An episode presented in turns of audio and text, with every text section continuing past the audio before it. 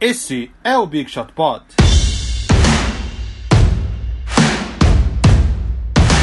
Olá, amigos Big Shooters! Hoje estamos nós dois aqui, Vavo e Guilherme Pinheiro. Para quem não assistiu na semana passada, MM, Marcel, Isidoro, ele, ele comunicou o seu desligamento como um desligamento parcial como um apresentador do, do, do Big Shot Pod. Afinal, ele tem muitos filhos, né? Ele é um cara muito ocupado. Então ele alegou falta de tempo devido ao, ao, ao excesso de tarefas no dia a dia. Eu não canso de tirar sarro disso, né? Porque quem tem filhos somos nós, eu e o Gui, e é o Marcel que está com falta de tempo. Mas isso é bom, quer dizer que o rapaz está trabalhando, certo? E ele não está mais entre nós, mas logo mais. Ele não morreu, tá, gente? É, é, enfim, ele não está nesse momento entre nós. Uh, mas logo mais ele volta para fazer algumas aparições esporádicas aqui no nosso podcast que ele cofundou. Na verdade, ele fundou, né? Ele é o fundador do Big Shot Pod. Eu e o Gui somos apenas convidados dele, amigos que gostavam de basquete. Então, eu, Vavo, e ao meu lado, Guilherme Pinheiro. Olá, é, eu, assim, ainda bem que o Marcelo está trabalhando como sócio dele na Ampere. se ele está trabalhando, eu estou trabalhando, então estamos todos felizes. É, sobre o podcast, de fato, o Marcel, ele, é meu amigo e sócio há muitos anos, amigo do Vavo, ele que juntou a gente. Eu conheci o Vavo no dia da primeira gravação. É, você vê que coisa, né? A gente se conheceu no dia da primeira gravação, estamos aqui no episódio 101 agora. É, mas é legal, né? Porque o Marcel, que não é um cara que acompanhava basquete, tinha dois amigos que acompanhavam basquete, falou: vou fazer um podcast de basquete. E aí estamos aqui. Tem um, tem um detalhe, tem um detalhe do Marcel, que a gente tem um, tem um grupo no WhatsApp que trata de outro assunto, e nesse grupo a gente cogitou fazer uma reunião via Zoom. E aí o Marcel respondeu: Putz, galera, não dá, tô aqui na praia e aqui a internet não pega direito. Se esquecendo que eu faço parte desse grupo e do Big Shot Pod também. Então, essa alegação que ele está tendo muito trabalho, que ele fala aqui no Big Shot Pod, lá no outro grupo que trata de outro assunto, ele está na praia e não pode fazer reunião. Entendeu? Então, então, algumas coisas se contradizem, ele esquece que tinham pessoas em comum, mas tudo bem, né? Tudo bem. A gente aceita as alegações. Ele tá lá. Ele tá lá também aproveitando que a irmã dele, que mora fora do país, é, conseguiu vir para o Brasil. E aí. É, ele tá lá, enfim. Ele não viu ela, acho que o ano todo, né? Tá a família toda lá, então eles estão lá descansando. É justo. Nós que somos trabalhadores do, da podosfera e do basquete que estamos aqui toda semana. Aliás, semana que vem a gente ainda não tinha, mas possivelmente teremos uma, uma folga, né, Vavo? Uma Voltamos folga. na. A semana. A temporada começa amanhã, hoje é segunda-feira, dia 21. A temporada começa amanhã. Hoje à noite também teremos o nosso draft da Liga de Fantasy, é, às 9h30 e da noite, na segunda-feira. Amanhã começa a temporada. E aí é, a gente volta então já em 2021. Uh, ah, tava conversando com o Vavo antes de gravar o programa. A gente, a gente hoje tem a previsão da, das divisões Central.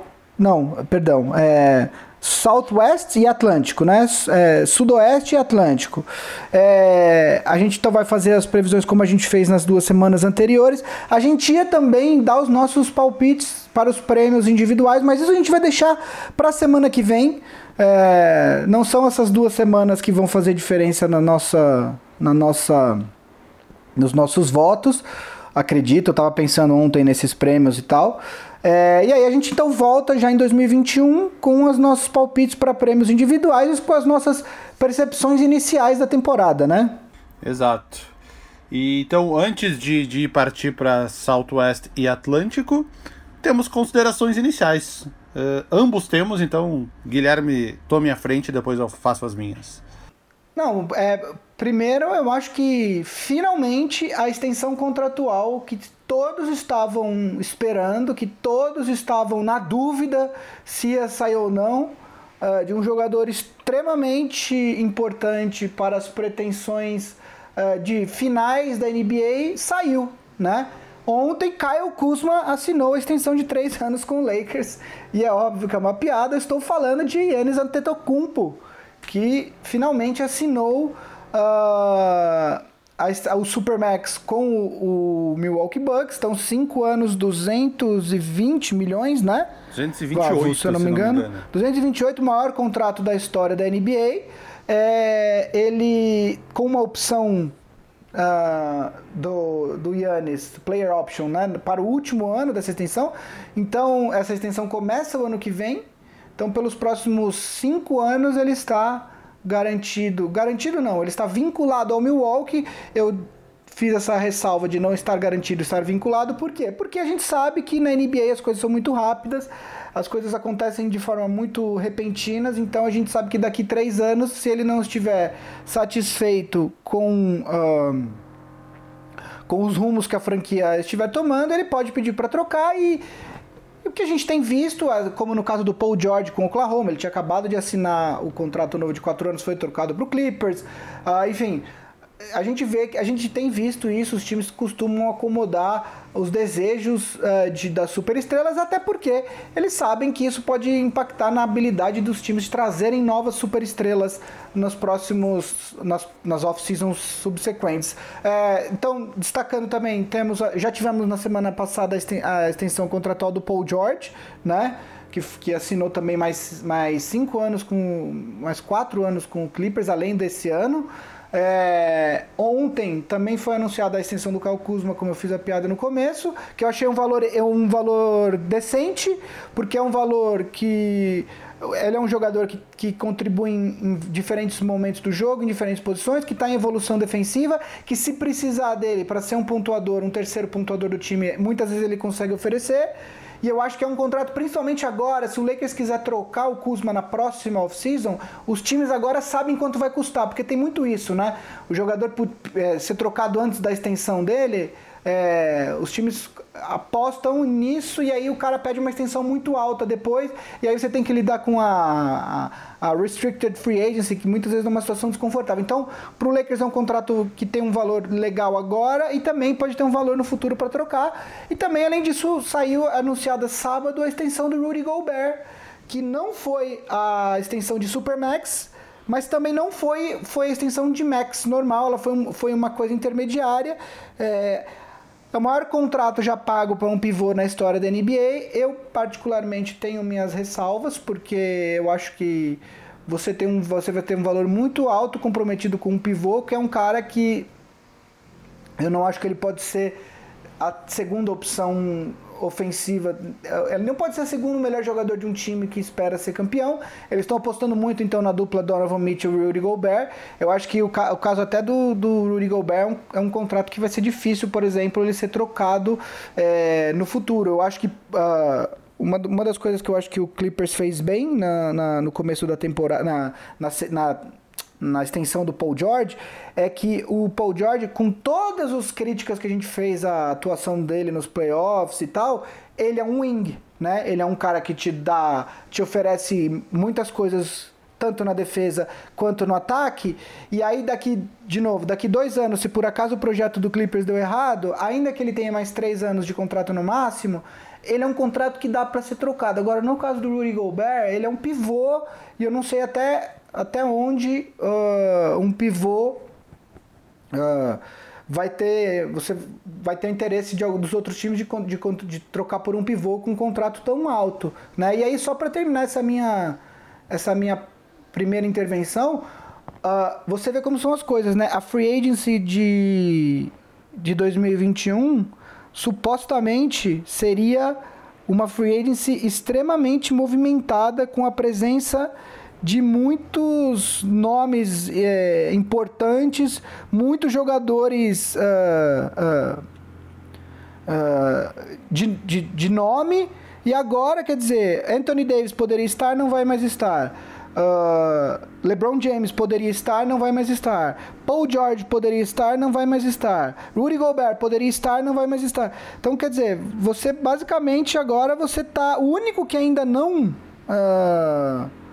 Que ainda não assinou é o Kawhi Leonard. Porém, depois de tudo que ele fez para jogar na Califórnia, que é o estado natal dele, ele é de San Diego, uh, acho muito difícil que ele não assine, uh, não renove com o Clippers. Eu não sei se ele vai fazer isso uh, durante a temporada, eu acho que não. eu não sei nem se pode pelas questões contratuais, eu não sei se ele tem que esperar bater a, a, a a free agency, que ele tem uma opção do jogador.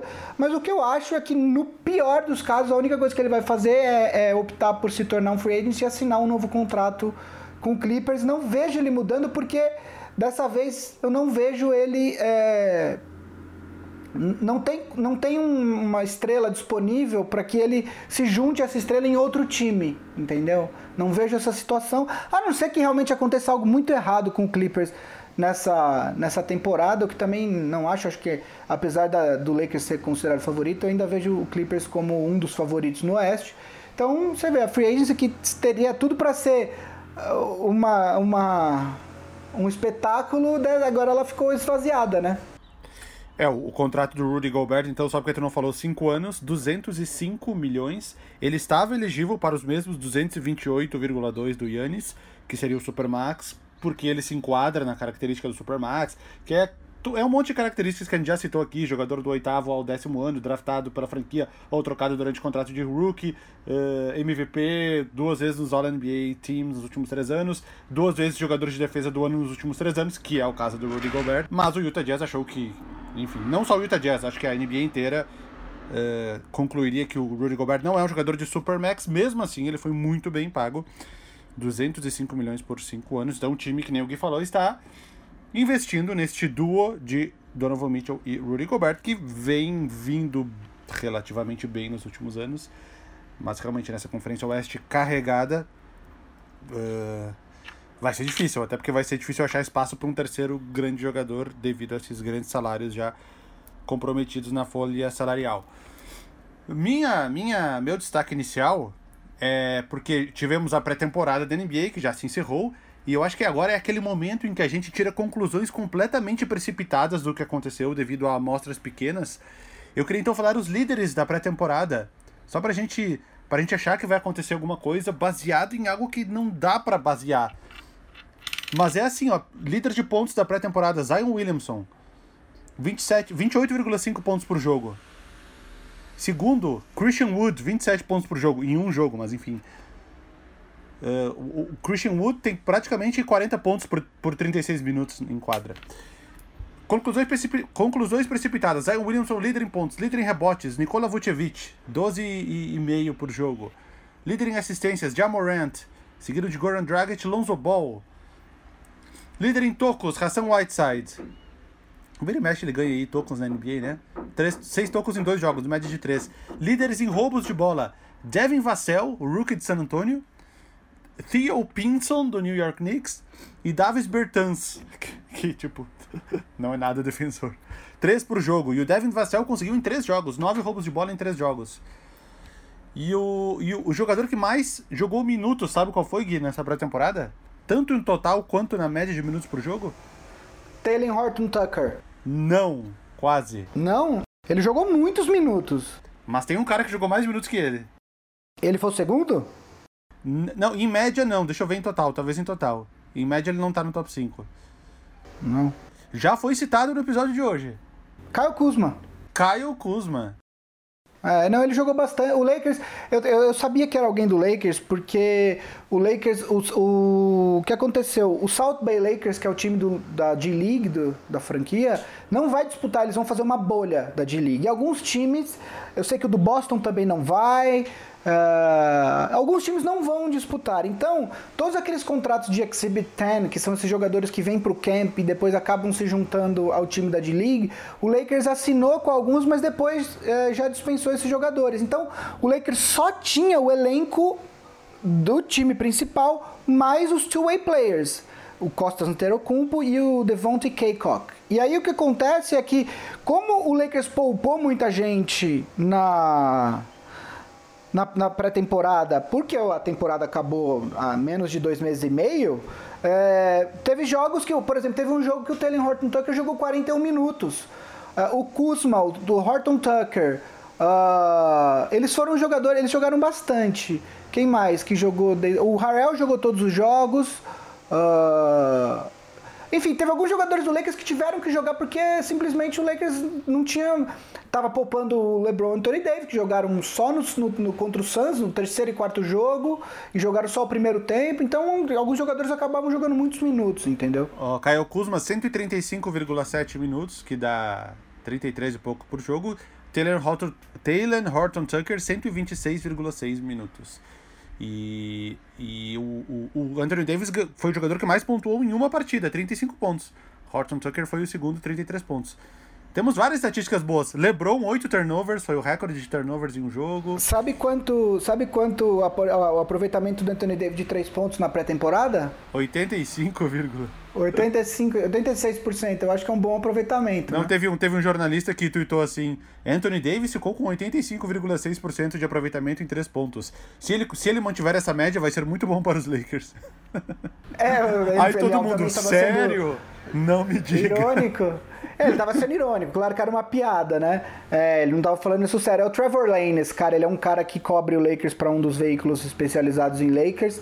É. Ah, não, o Lakers, aliás, na pré-temporada chutou tipo coisa de 50 e tantos por cento de três pontos.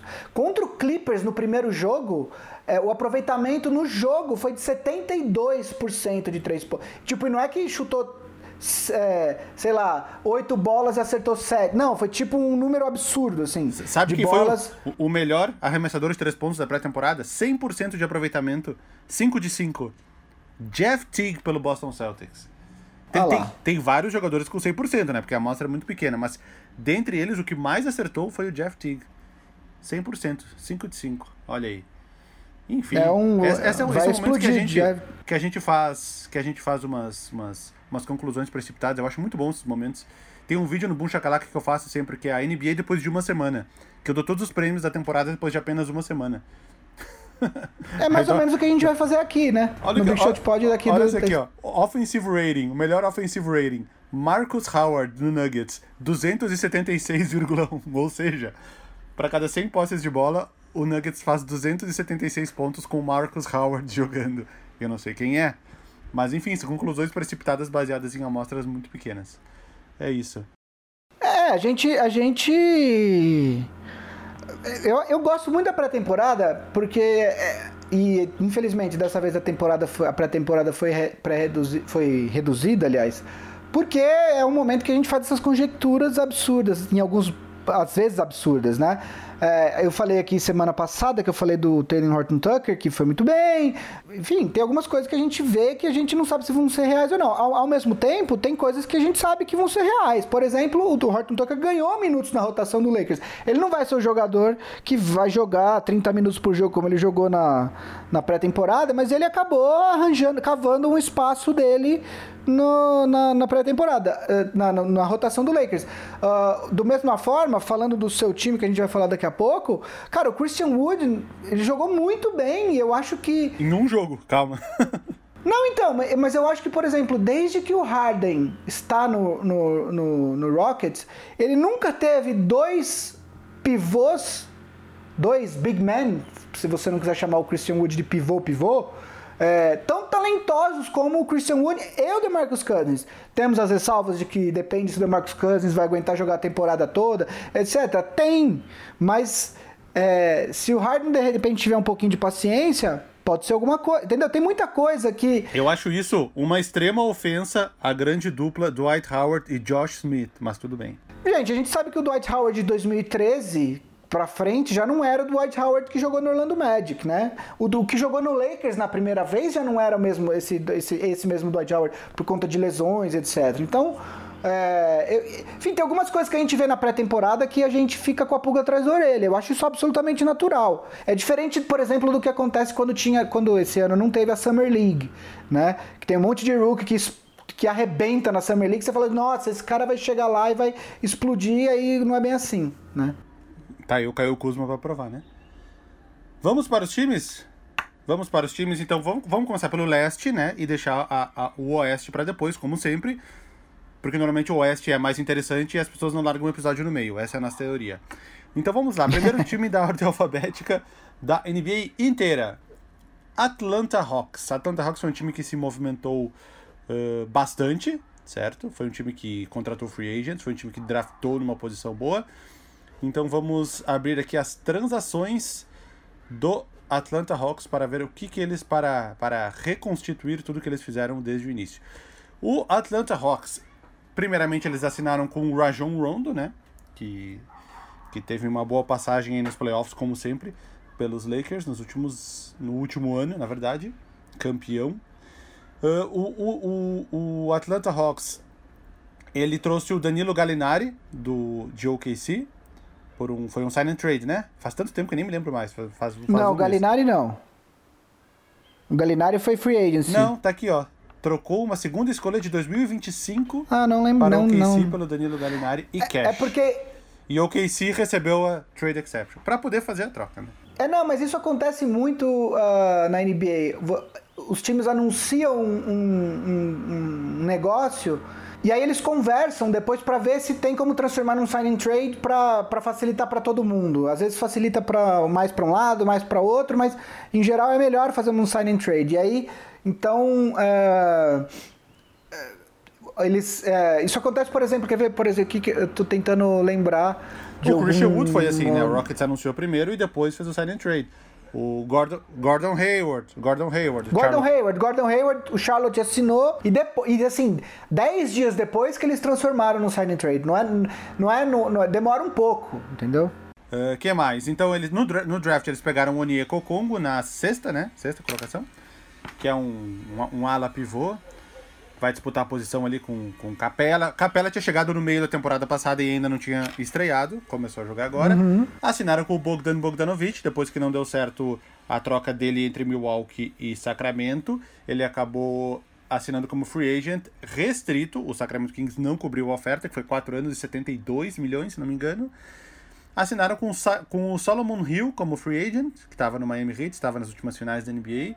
E assinaram com o Chris Dunn, que estava no Chicago Bulls também como free agent, então eles eles ficam com um elenco de aproximadamente, vamos lá, além do Galinari e do Bogdanovic, do Clint Capella que eu falei. Eles têm o Tony Snell, eles têm o DeAndre Hunter, eles têm o Trey Young, eles têm o Cam Reddish, John Collins, Kevin Herter, aí o Bruno Fernando, Brandon Goodwin, enfim, são esses os, os, os jogadores do Atlanta Hawks. Um time muito diferente do ano passado, que as pessoas estão com, com com boas perspectivas para esse ano. Já, já várias pessoas já estão cravando que é o favorito ali para pegar uma das últimas vagas.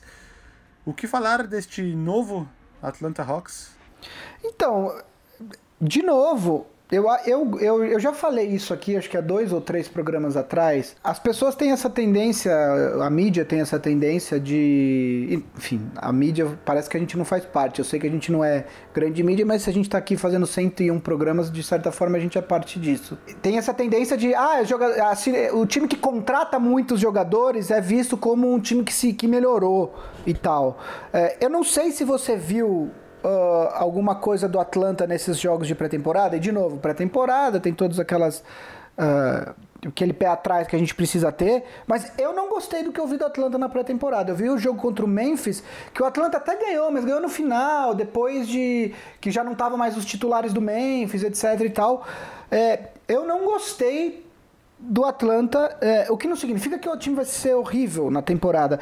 Eu só acho que eu ainda não consigo enxergar o Trey Young como um jogador que você constrói o time ao redor dele. É, a comparação do Trey Young sempre foi, as pessoas fizeram essa comparação com o Steph Curry. Uh, eu não acho que ele seja o Steph Curry. Eu acho que ele é um ótimo chutador de três pontos. Eu acho que ele tem muitas qualidades ofensivas, porém uh, ele ainda é uma, é uma lástima na defesa, pior do que o Curry uh, foi. Uh, eu acho que o, o, o Atlanta tem uh, uma série de, de. Tirando o Trae Young, que é um ótimo jogador, com potencial para ser excelente. Eu acho que o Atlanta tem muitos jogadores cujo potencial é de ser bons jogadores.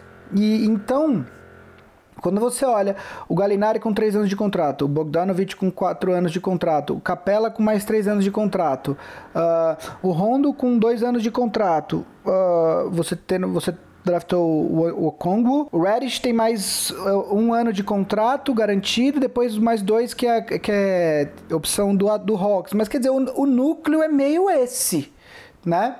E aí, a não ser que um desses jogadores mais jovens, tirando o, o Trae Young, quer dizer, o Reddish, o DeAndre Hunter, uh, o próprio Kevin Herter, se, a não ser que um desses jogadores dê um salto que, que seja além do que se espera deles, eu não sei o que esse time do Hawks vai ser. Entendeu? Então, uh, não, não acho que esse time do Hawks está pronto para brigar lá em cima do leste. E ao mesmo tempo, por conta dessa off-season, não sei, a não ser que haja uma troca, e aí as trocas, quer dizer, só o universo, são, é um universo de possibilidades, não vejo até onde, não vejo como esse time pode melhorar muito além disso. Você vai depender muito do desenvolvimento desses jogadores. Não acho que o Trae Young seja um jogador que você fala, vou construir meu time inteiro para ele ser o melhor jogador e ser campeão com ele. Não acho que o Trae Young seja, posso estar errado, claro, mas não acho que ele seja esse jogador. Então, eu acho que ao mesmo tempo que o Hawks melhorou nessa off-season,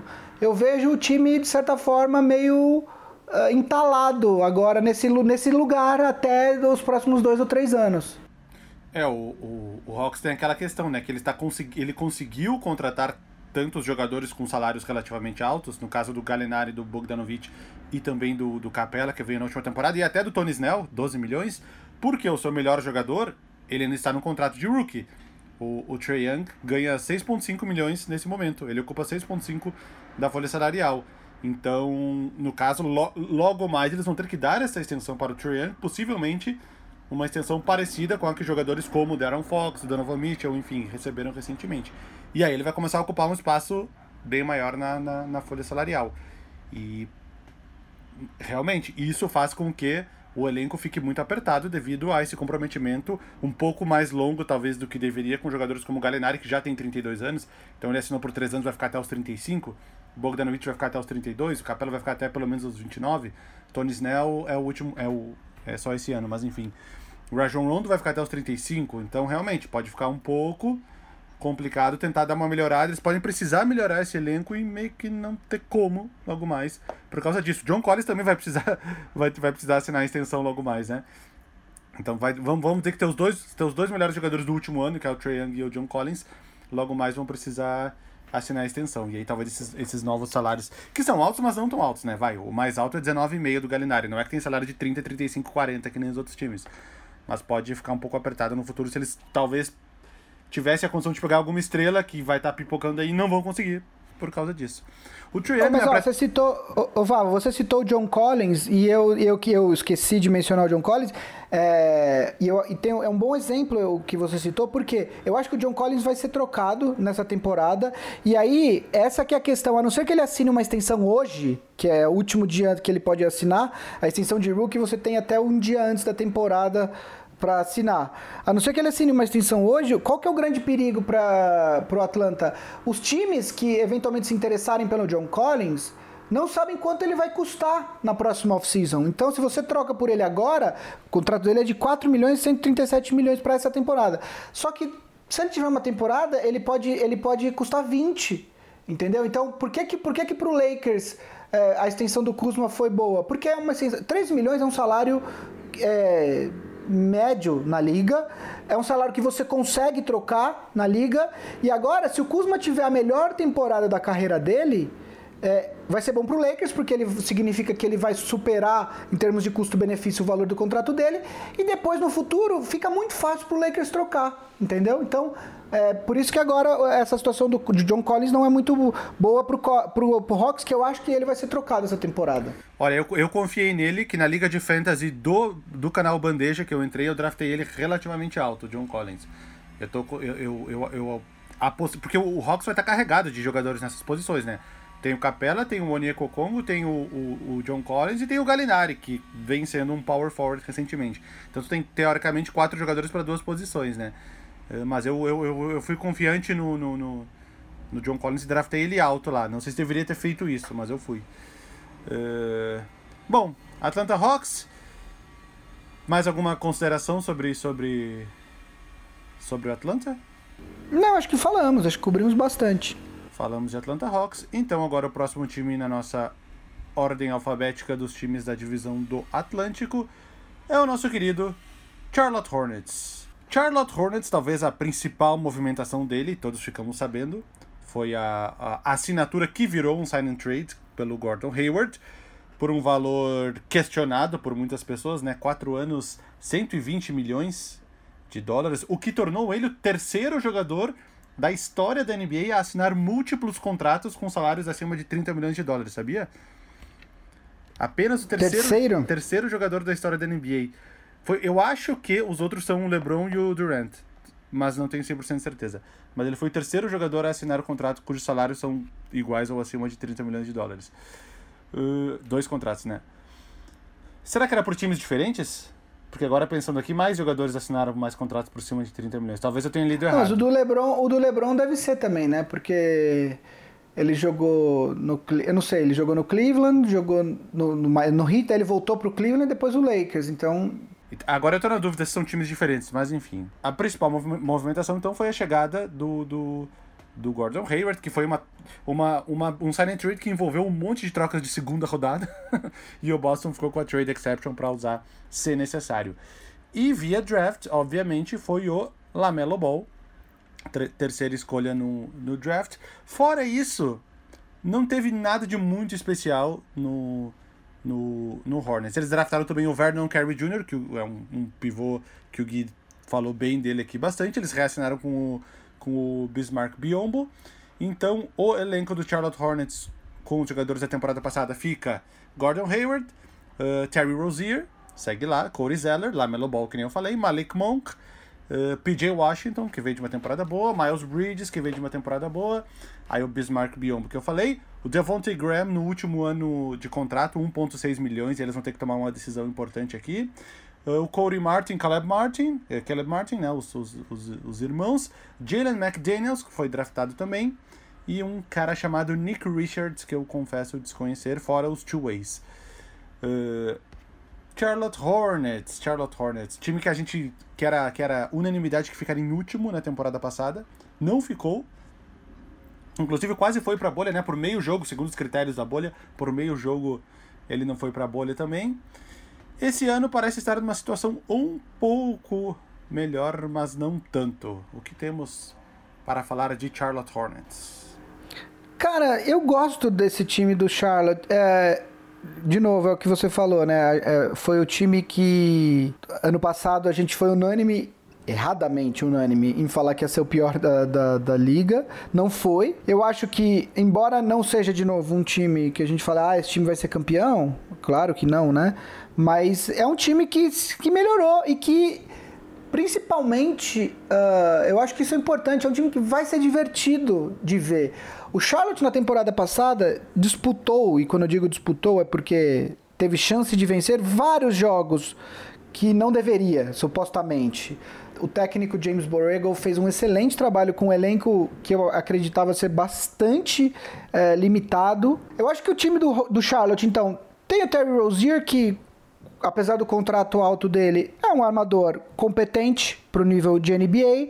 Tem o Devontae Graham, que foi um jogador que apareceu ano passado é, realmente muito melhor do que a gente é, imaginava. Na verdade, a gente basicamente no primeiro ano dele ele foi nada falado e apareceu no ano passado é, marcando muitos pontos. Uh, ah, PJ Washington teve um ano de, de rookie interessante.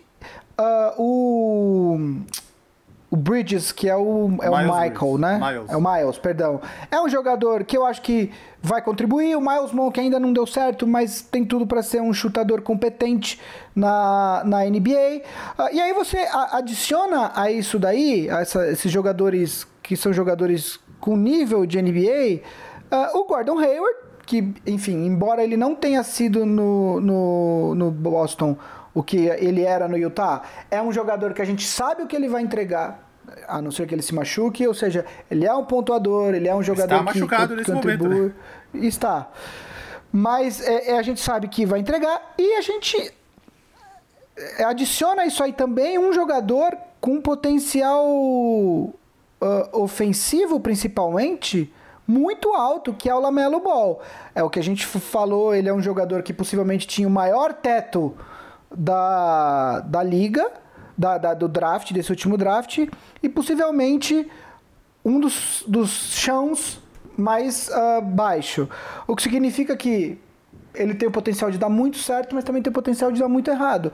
Uh, eu, vi, eu vi alguns highlights do, do Hornets na, na, na pré-temporada. Uh, o Lamelo realmente é um jogador ousado, divertido, com uma visão de passe absurda, absurda. Isso parece que é coisa da família, ball, né? Uh, então eu acho que é um time que vai ser divertido. Uh, não sei se, se, se é um time. Eu acho que é um time que está lá brigando pelo play-in, mas vai ser um time bastante divertido de ver. Entendeu? Eu acho que não tá lá, não, esses times não vão ameaçar os times lá de cima da Conferência Leste, mas vai dar muito trabalho para os times que vão disputar aquela vaguinha ali entre sétimo e décimo na, na Conferência Leste. É, eu acho, será que a gente deve acender uma luz pro Lamelo Ball? Porque o, os maiores temores do, do Lamelo Ball meio que se confirmaram nessa pré-temporada, né? Nessa amostra pequena de quatro jogos, onde ele jogou 22 minutos de média. Mas ele chutou, uh, desculpa, 26% nos field goals e 27% para três pontos. Que a, a, eficiência dele sempre foi um, um, uma coisa para se prestar bastante atenção. E outras coisas se confirmaram, como por exemplo, ele é um excelente uh, armador reboteiro, até porque ele cresceu bastante e é um armador bem alto. Ele é um excelente passador. Porém, ele cometeu um número muito alto de turnovers, e, e um, um, elogio que se fazia bastante a ele é que com tudo isso que ele faz, com esses passes malucos, com essa visão de jogo, com a bola na mão bastante tempo, ele era um jogador que cometia sempre muitos poucos turnovers. E a gente viu isso lá na Austrália em outros momentos que ele jogou. Porém, eu sei que é muito preceptado para se analisar isso, mas ele tá aqui no top 5 de quem mais cometeu turnover por jogo no, no na pré-temporada. Uh, eu não sei até onde é uma adaptação dele a uma liga bem diferente de onde ele estava jogando. Esses, falando mais dos 26% de field goals. Uh, ou se é, se talvez já seja um alerta para o que possa vir daqui para frente. É, eu acho que, enfim, de novo, pré-temporada. Uh, se o, o, o, o Lonzo, o irmão dele, mudou o arremesso e melhorou tanto de três pontos, eu acredito que o, que o Lamelo também tem esse potencial. Agora, é isso. Ele, para que ele consiga atingir esse potencial todo que a gente falou, ele precisa melhorar, ele precisa ser pelo menos competente nos arremessos de três pontos, porque isso vai abrir um mundo inteiro de opções para ele, né? Se os times começarem a ter que respeitar o arremesso de longa distância dele, como ele é um excelente passador, isso vai abrir um mundo de opções para ele, e é isso, ele precisa melhorar. Uh, não só a, mecânica, mas acho que também uh, a escolha dos arremessos, né? Que nem sempre é a melhor das escolhas. Então vamos para o Miami Heat, terceiro time da divisão do Atlântico. Miami Heat que perdeu, por exemplo, Jay Crowder, né, que foi um jogador titular aí. Mas vamos ver o que, que eles fizeram. Eles reassinaram com o Goran Dragic, que teve um, um, comeback aí nos playoffs, se é que podemos dizer assim, depois de uma temporada regular não muito boa, ou pelo menos não no nível Goran Dragic. Eles reassinaram com o Myers Leonard, que foi até uma surpresa, né, porque ele jogou muito pouco. Eh, nesses playoffs. Assinaram com o Avery Bradley, que estava nos Lakers, que não jogou a bolha, mas que teoricamente é um campeão com os Lakers. Assinaram com o Mo Harkless como free agent. No draft, eles, o principal jogador foi o Precious Achua, que inclusive teve até um jogo de 15 rebotes aí na pré-temporada. Eh, eles assinaram com vários jogadores para o Exhibit 10. Eu só vou chamar a atenção para um, que é o Max Struz, que é um cara que meteu seis bolas de três pontos em um dos jogos e foi o líder em pontos do Miami Heat na pré-temporada, com 16 pontos e meio por jogo, Max Struz. Uh, seguem, assinaram a extensão do, do Bama Debaio, seguem com o Jimmy Butler, seguem com o Duncan Robinson, com o Tyler Hero. É um, um time que mudou pouco em relação à temporada passada, que foi até então, até podemos dizer, uma certa surpresa ter chegado às finais da NBA, que não era um time que as pessoas cravavam no início da temporada que fosse chegar lá mas que chega forte, mais uma vez para essa temporada, né? Tá no pelotão de cima. É, eu acho que chega mais forte no sentido de ser mais respeitado do que foi na temporada passada. Até certo ponto foi uma surpresa o Heat ter chegado na, nas finais da NBA, não era o que, o que ninguém apostava, né? Aliás, acho que no começo da temporada o Heat não era nem, nem citado entre os favoritos na Conferência Leste, né? Todo mundo falava de Sixers, que deu errado aquele time, uh, o, o, Boston, o Milwaukee o, e o Heat realmente não era nem muito muito citado. Uh, eu acho que o, o Heat vai manter, vai, vai man, manteve, obviamente, o núcleo principal do elenco, mas vai manter principalmente a, a cultura, que ele sempre falou tal do Heat Culture e tal, né? Que é, é um time que obsessivo por preparação física, que tem medições de gordura corpórea toda semana, e se você tá acima, eles deixam lá no mural para todo mundo ver e tal. Uh, essa coisa meio militarizada. Por outro lado, quer dizer, a não ser que o, o HIT depende de evoluções internas de jogadores para melhorar, né? Uh, um segundo ano com esse núcleo praticamente intacto pode ser que traga uma, uma melhora para o Hit aí torne um candidato ainda mais forte para retornar às finais. Uh, sobre as aquisições, quer dizer, basicamente foi o Avery Bradley, que é um jogador uh, que eu acho que se encaixa muito bem nessa, nessa, nesse, nessa, nessa história de cultura da, do Miami Heat.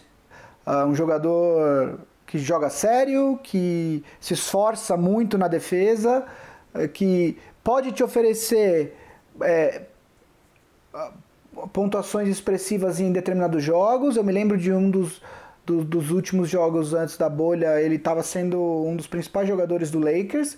Uh, mas não acho que vai ser ele que é o fiel da balança. Não é esse o jogador que vai te colocar numa posição de favorito ao título. Ele ajuda, ele acrescenta esse núcleo. Mas eu acho que é isso. Assim, o Hit apostou na manutenção do núcleo. Tyler Hero, segundo ano, uh, se ele continuar a, a, a, o percurso de evolução que ele tem apresentado, que ele apresentou no primeiro ano de carreira, quer dizer, ele já vai ser um jogador muito melhor uh, nessa temporada. E aí a gente já está falando, quer dizer, de um time que, que pode ser consideravelmente mais forte. Né? Então é, é, um dos favoritos do, do leste, não, não podemos uh, deixar de citar. Aliás, eu não sei se você viu, mas teve a votação dos. dos. Eu acho que é os, são os próprios é, GMs, GMs, da liga. Sim, a pesquisa dos é, GMs que tem todo ano. Né? É, o Spolster ganhou melhor técnico me, é, melhor, uh, melhores ajustes dentro da, de uma partida.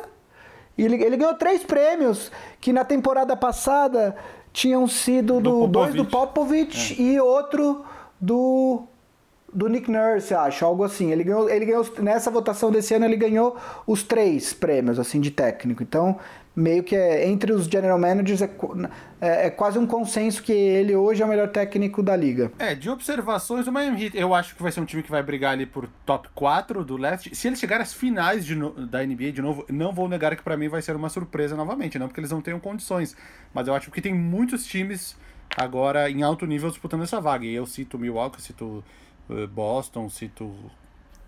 Enfim, Brooklyn, Miami, são muitos times para uma vaga só, para essa vaga de título do leste e finais da NBA. Confesso que eu talvez ficasse até surpresa se o Miami chegasse novamente lá. Mas o time é bom, é muito parecido com o time do ano passado. Eu acho que conta com a evolução de um cara como o Tyler Hero. O Duncan Robinson, que é o outro jovem, entre aspas, que a gente pensa que ele é mais jovem do que ele é, mas ele não é, ele tem, já tem 26 anos. Que é um cara também que vai vai tá jogando sua última temporada de contrato e quando renovar vai receber ofertas altas de outros times, com certeza, né? Depois dessa, dessa última temporada dele. E eu acho que eles também a, a, eles confiam na evolução desses outros jogadores. Eu vou citar rapidamente aqui o KZ Okpala, que foi um cara que meteu muita bola de três no, no na pré-temporada. Eu vou até olhar aqui para não falar besteira.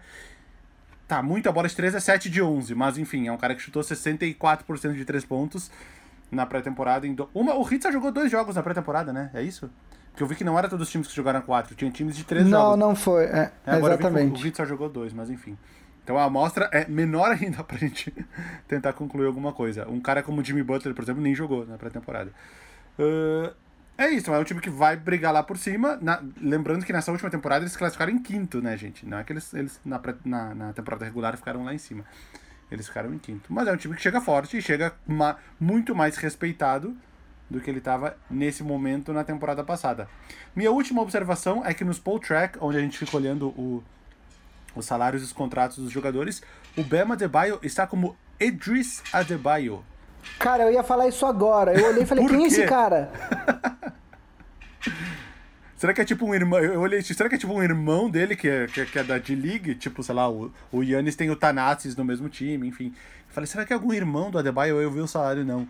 O Edris Adebayo é o Bema Adebayo. Aí por que, que só ele tá com o, com, com o primeiro nome em vez do apelido? Não me pergunta. É, eu lembro quando o Nenê chegou na NBA. Maybiner. O nome dele é Maybiner, Maybiner, sei lá. E eles não falavam Nenê, ele teve que pedir. Ele jogou o primeiro ano com o nome, o nome dele. E aí ele teve que pedir para ele. Falou: Não, eu sou Nenê.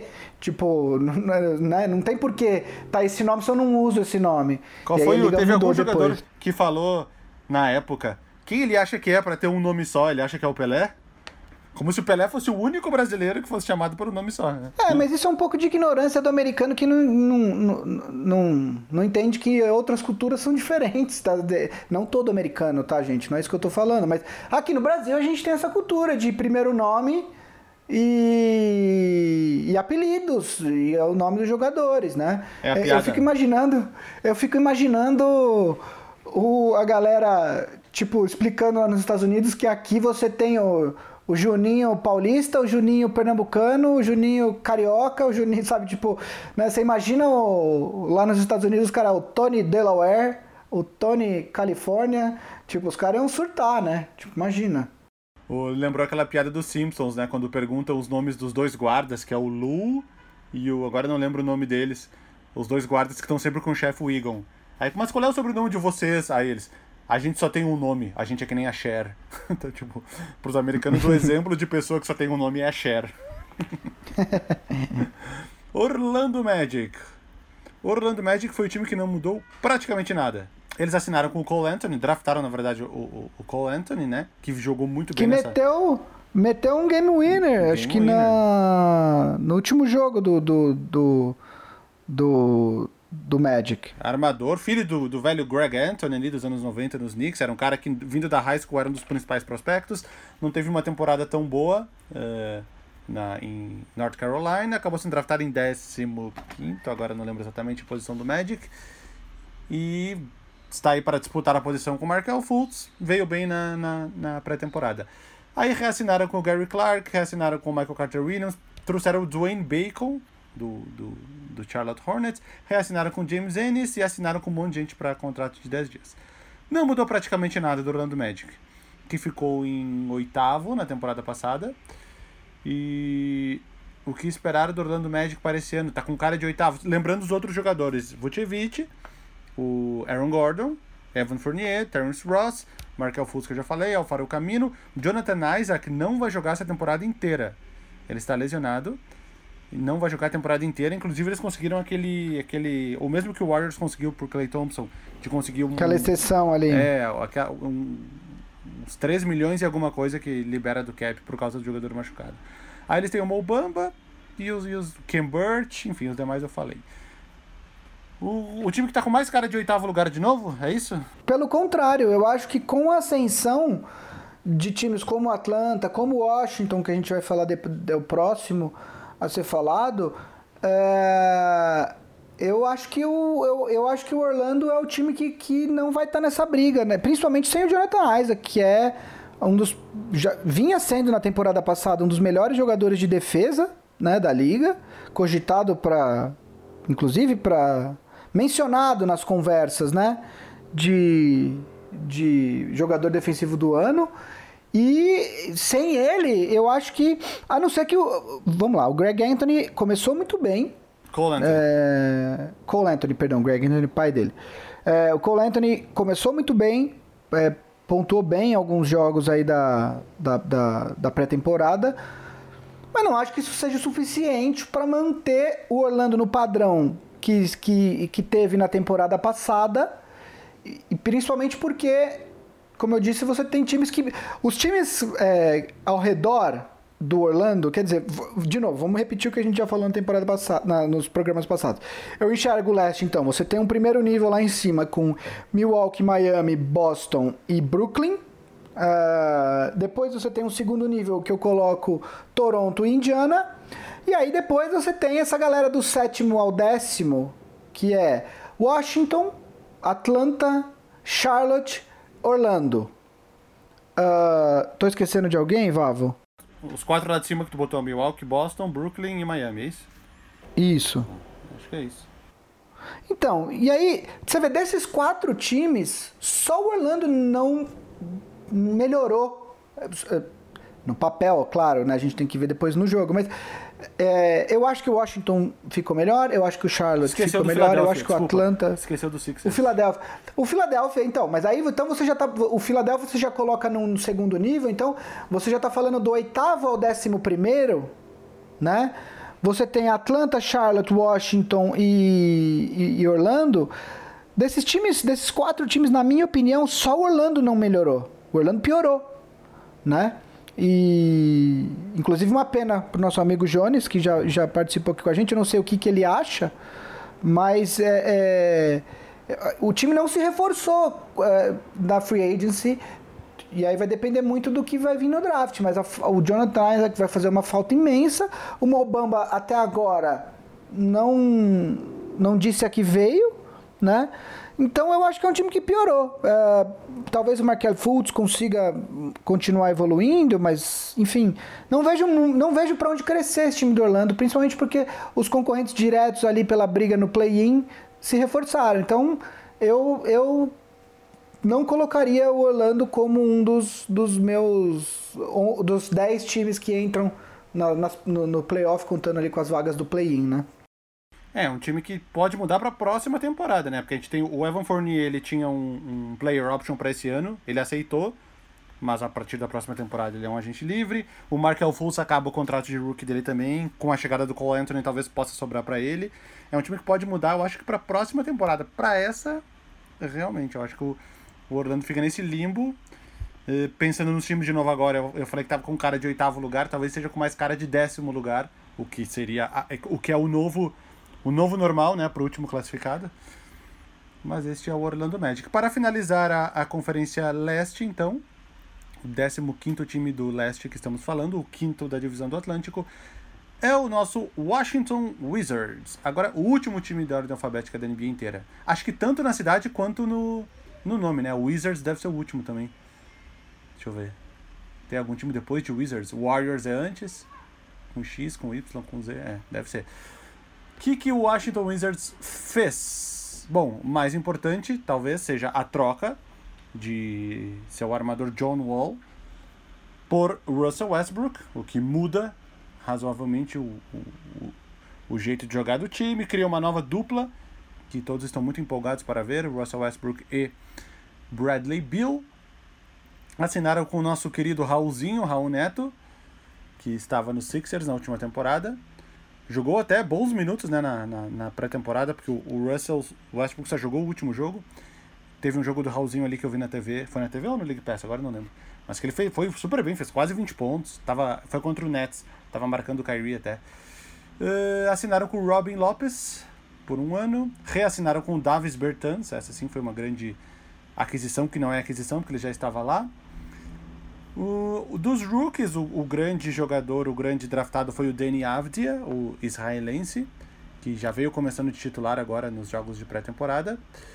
Então o elenco do, do Wizards fica com o Russell Westbrook, Bradley Beal, aí o Davis Bertans de contrato renovado, o Thomas Bryant, Robin Lopes, o Ish Smith, que é o armador reserva, né?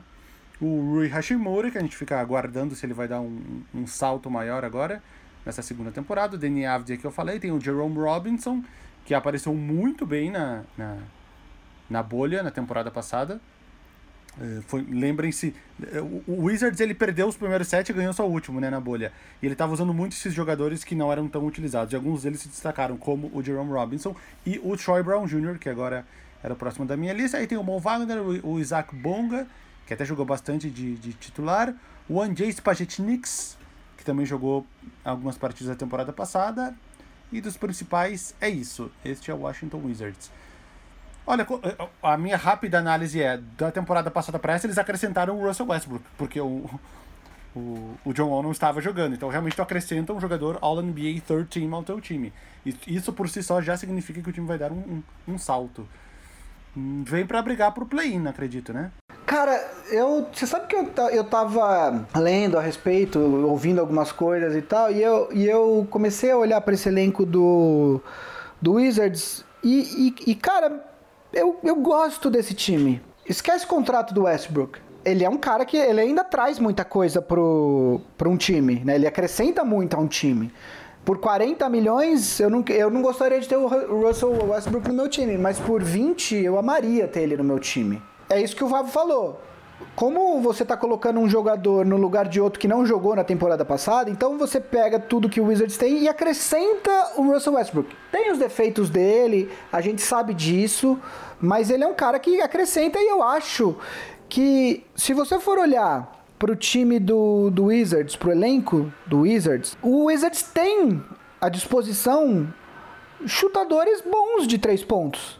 Né? Você tem o Davis Bertans, que foi possivelmente o, uh, o, o, dos, entre os big mans, um dos melhores chutadores de três pontos. Você tem o Bradley Beal, uh, o, o, o... O Danny Avdia veio bem na pré-temporada. O jogador que vem da Europa para a NBA, às vezes demora para se adaptar com a linha de três pontos, uh, que é mais distante da cesta, meio metro, quase meio metro mais distante.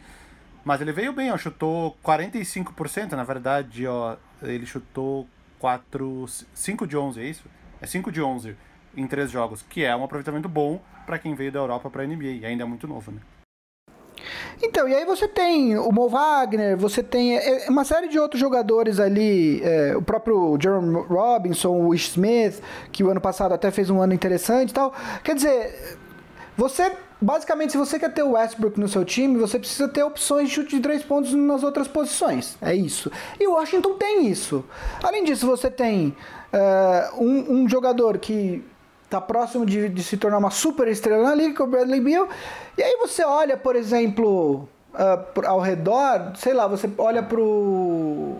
A dupla, a, a, principal dupla de jogadores do Atlanta é melhor que a do Washington? Não é.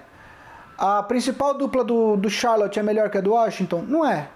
A principal dupla do Orlando é melhor que a. Não é. Entendeu? Então, é um time que. É, no pior dos cenários, eu acredito que vai pegar uma vaga de play-in. Mas no melhor dos cenários, é, considerando que o topo do leste está muito bem, mas tem uma diferença grande para a parte de baixo da, da, da, conferência, cara, é, na melhor das hipóteses, esse time pode estar tá brigando aí por, por quinto, sexto, até na, na melhor das hipóteses, perdão por quinto sexto no leste. Porque, além disso, a gente tem que levar uma outra coisa em consideração. O, o Washington joga na, na, numa divisão onde você tem o Miami, que é claramente o melhor time, mas depois você tem justamente esses outros times todos que eu estou falando: Atlanta, Charlotte, Orlando e o próprio Washington. É, os times jogam mais entre a própria divisão. Então, o, o, supostamente, o Washington vai ter mais jogos contra esses times que são um pouco mais fracos, né? É, nesse ano, nesse ano não tem quatro, não tem quatro jogos com o mesmo time, né? São, ah, são só três, são, né? São, são dois com o da tua conferência e três com o da. Desculpa, dois com o da outra conferência e três com o da tua conferência. E aí faz 72. De qualquer forma, então assim, eu gosto desse time do Washington e eu, eu colocaria ele dentro da, da, das minhas previsões de, de, de playoff. Eu, eu acho até que tem chance de pegar sexta vaga, por aí. Então, acho que finalizando, a, a, ordem, que nem a gente fez nos outros programas, a ordem da divisão agora é uma ordem mais complicada. Uh, algumas era meio óbvio, a ordem, mas essa acho que está complicada. Vou dizer a minha ordem olhando aqui. Eu acho que vai ser. Quer começar falando a, a, a melhor contratação? Melhor contratação, vamos lá. Uh, estou pensando aqui. Cara, apesar de todos os pesares, acredito que a melhor seja o, o Russell Westbrook. É, eu acho que sim. É, acho que a gente pode até, é, é, assim, é, o valor eu sei que é alto, mas o Hayward também tem que entrar nessa, nessa conversa, sim, né? Sim, é, eu, tava, eu tava olhando aqui pensando entre os dois, na verdade. É que a questão é que o, o Westbrook foi uma troca. E aí, então, quer dizer, supõe-se, apesar de a gente saber que não que não teve essa perda de alguma coisa em troca de outra, porque o John Wall não joga há dois anos, uh, supostamente uma troca você perde uma coisa e troca por outra, né? Supostamente não. É, é assim que acontece. É, já na, na, aquisição do caso do, do Gordon Hayward foi uma coisa, eles não tinham nada e trouxeram esse jogador. Mas eu concordo, eu acho que a melhor aquisição, independentemente da forma, foi o Westbrook. E agora a ordem. Vamos lá, eu estou olhando aqui. Como quem assiste o Big Shot Pod sabe que a gente não planeja nada antes e faz tudo na hora. Uh, para ter mais espontaneidade, né, gente? Vamos lá. Obviamente, o Miami Heat vai ser o primeiro nessa divisão. O que não era o caso na temporada passada, que muitas pessoas colocaram Orlando na frente do Miami antes de começar. Uh, depois do Miami, cara, os, os quatro vão estar muito equilibrados. Eu olhando aqui agora, tá com cara que eu vou colocar que o segundo nessa divisão vai ser o Washington. Porque eles têm um, um dos melhores jogadores de temporada regular, que é o Russell Westbrook. Embora ele não vá jogar back-to-back, -back, né? O terceiro, eu vou colocar, eu vou, mesmo em queda, entre aspas, e sem muitas mudanças, eu vou colocar o Orlando Magic. Porque eles continuam tendo Vucevic, que é um cara que te entrega 20 pontos, 13 rebotes por jogo e mete bola de 3. E, eu vou continuar colocando Orlando como terceiro. O Atlanta, apesar de todas as mudanças, eu vou deixar em quarto. E o meu último, não por muito, eu acho que vai ter muito equilíbrio, mas o meu último é Charlotte. Uh, eu, eu discordo de dois times, na verdade. Eu concordo com Miami e Washington na, nas duas primeiras posições. A diferença é que eu acho, é, eu ainda não boto, eu ainda não sou o maior fã do. Eu vou ter que ver, o Atlanta vai ter que me provar. É, então, e eu não gosto de, do, do, Orlando Magic. Eu acho que é um time que ficou para trás nessa conferência. Então, eu, vou, eu acho que vai ser muito próximo, mas eu vou colocar o Charlotte em terceiro, porque eu não posso ignorar que a presença do Hayward é, melhora demais esse time. O Atlanta em quarto e o Orlando Magic em quinto. E aí eu vou falar para você que eu acho que o Orlando fica de fora é, dessa dos 10 que disputam é, playoffs e play-in ali somados, né? E eu acho que o Orlando fica de fora. Eu, eu colocaria o Orlando ali como décimo primeiro nessa, nessa disputa aí. Quem são os outros times, então, que ficariam de fora para as nossas previsões? Knicks, obviamente, Bulls. O que a gente falou na primeira, na divisão do Atlântico, vamos lá. Classificam entre os 10 Boston, Brooklyn, Filadélfia e Toronto, fica de fora Knicks.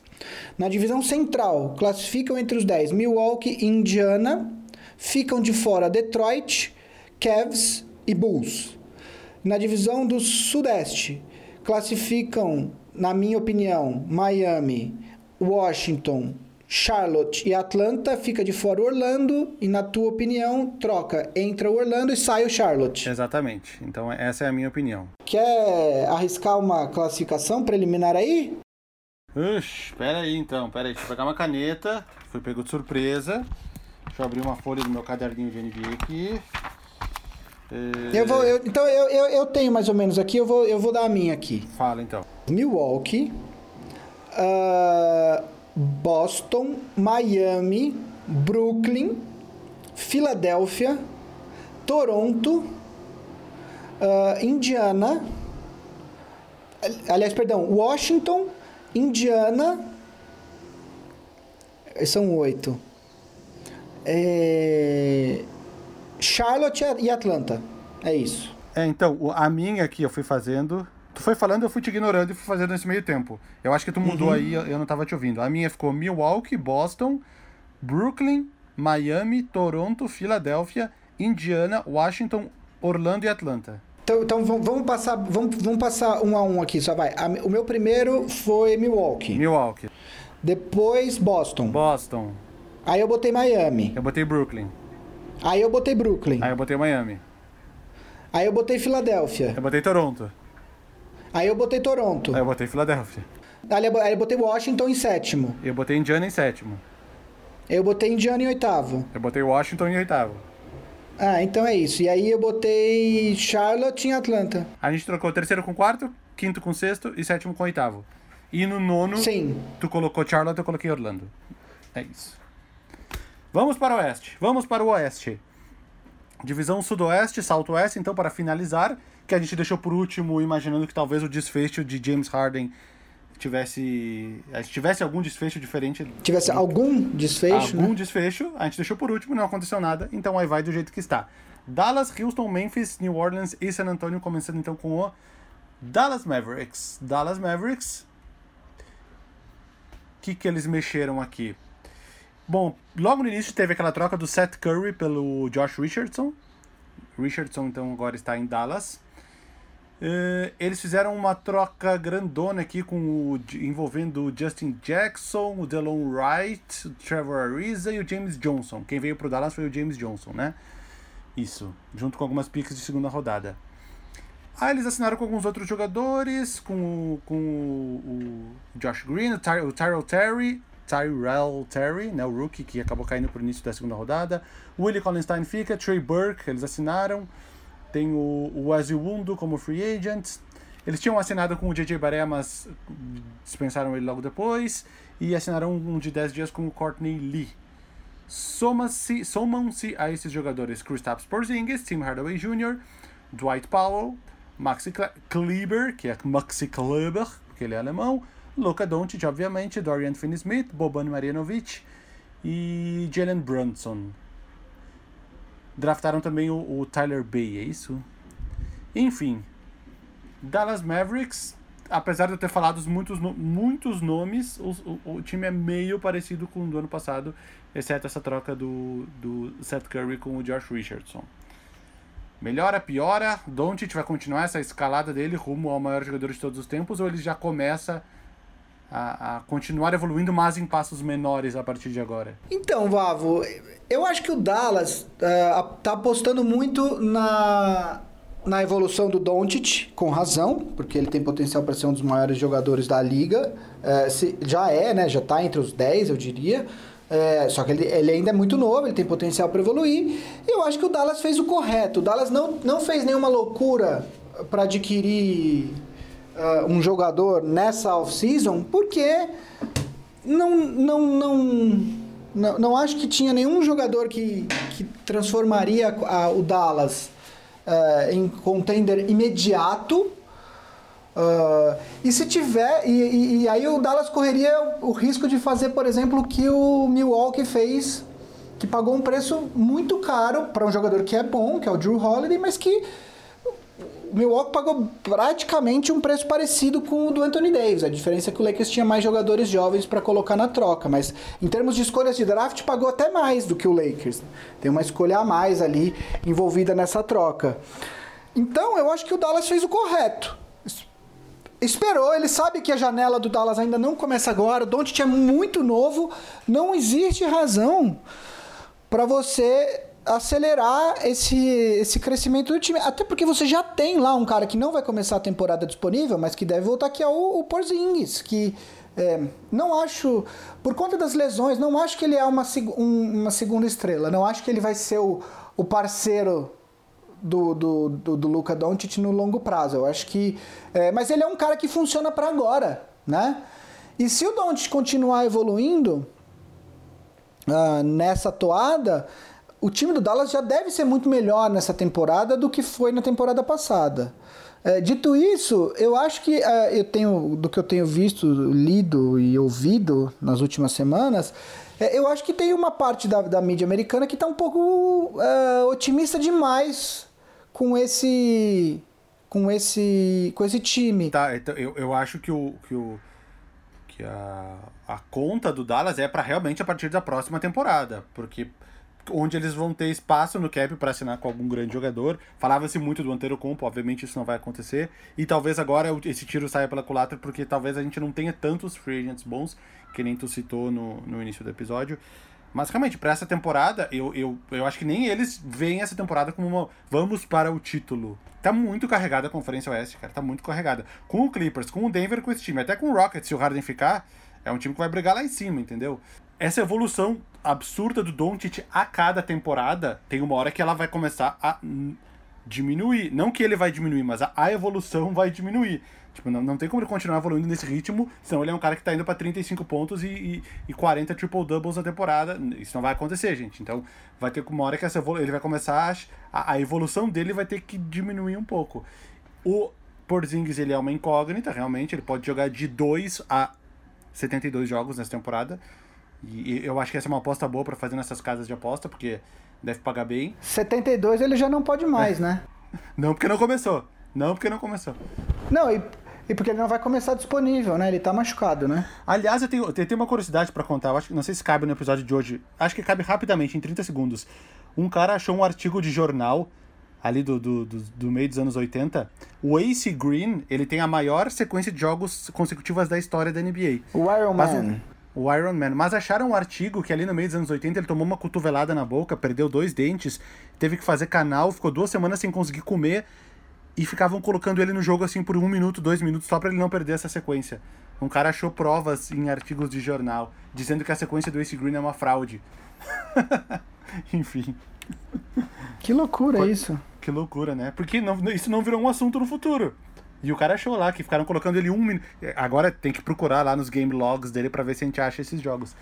Que ele ficou entrando um minuto, dois minutos, ele não conseguia nem ficar de pé na quadra, porque ele, ele não conseguia comer, que ele tava fraco, porque ele teve que fazer canal em vários dentes, enfim.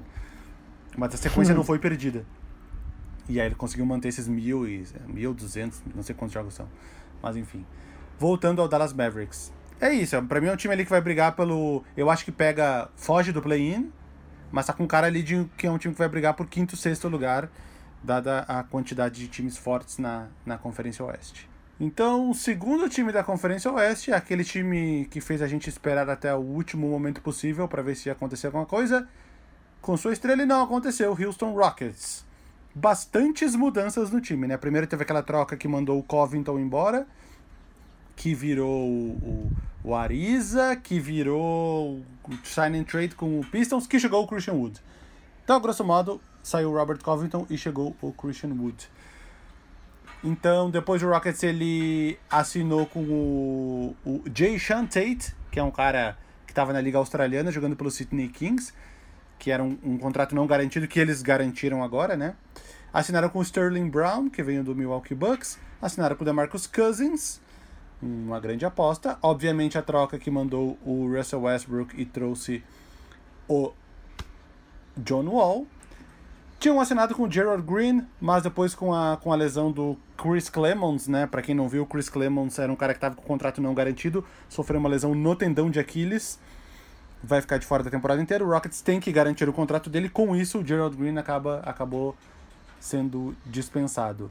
E reassinou com o Bruno Caboclo, Agora eles estavam na dúvida entre o Bruno Caboclo e o, o Gerald Green, acabaram ficando com o Bruno Caboclo. Isso deixa o elenco do Rockets até esse momento com James Harden, John Wall, Eric Gordon, Christian Wood, PJ Tucker, que aparentemente está tão infeliz quanto James Harden, mas a notícia não é tão grande porque ele não é o James Harden. Aí tem o Daniel House, Ben McLemore, Bruno Caboclo, David Nuaba, o DeMarcus Cousins, Sterling Brown, o Jay Tate e o último do elenco é o Kenyon Martin Jr., que foi a escolha de draft que o Rockets comprou escolha de segunda rodada porque ele não tinha escolha nenhuma nesse último draft. Uh, o Rockets é o time que é, ele pode, é, é o time que pode ficar de, de primeiro até décimo. Eu acho que é uma garantia que vai para os playoffs, até porque se eles trocarem o James Harden, alguma coisa virá em troca, e esse jogador que vier, ele vai contribuir para o time, mas é talvez o time que seja a maior incógnita de todos, muito, por, muito porque dos seus dois das suas duas contratações, John Wall e DeMarcus Cousins, são jogadores que não jogam há muito tempo e embora eles tenham desempenhado bem, eu diria até muito bem na pré-temporada, a gente não sabe se eles vão continuar mantendo esse ritmo e se não vai vir nenhuma outra lesão nova para atrapalhá-los. E também temos o caso do Christian Wood, que na, na sua única amostra, do, no único jogo que ele jogou de pré-temporada, ele, ele poderia ganhar o prêmio de MVP da pré-temporada, né? Foi um cara que em 23 minutos fez 27 pontos, pegou 10 rebotes, meteu bola de três, dominou o garrafão, fez inúmeros pick and rolls com, com, com o Harden e é meio que um alento aí pro Rockets nessa, nessas incertezas de pré-temporada. Mas é uma amostra de um jogo. E então é uma incógnita. Eu citaria então, antes de passar a palavra pro Gui, que o Bruno Caboclo na pré-temporada foi muito bem.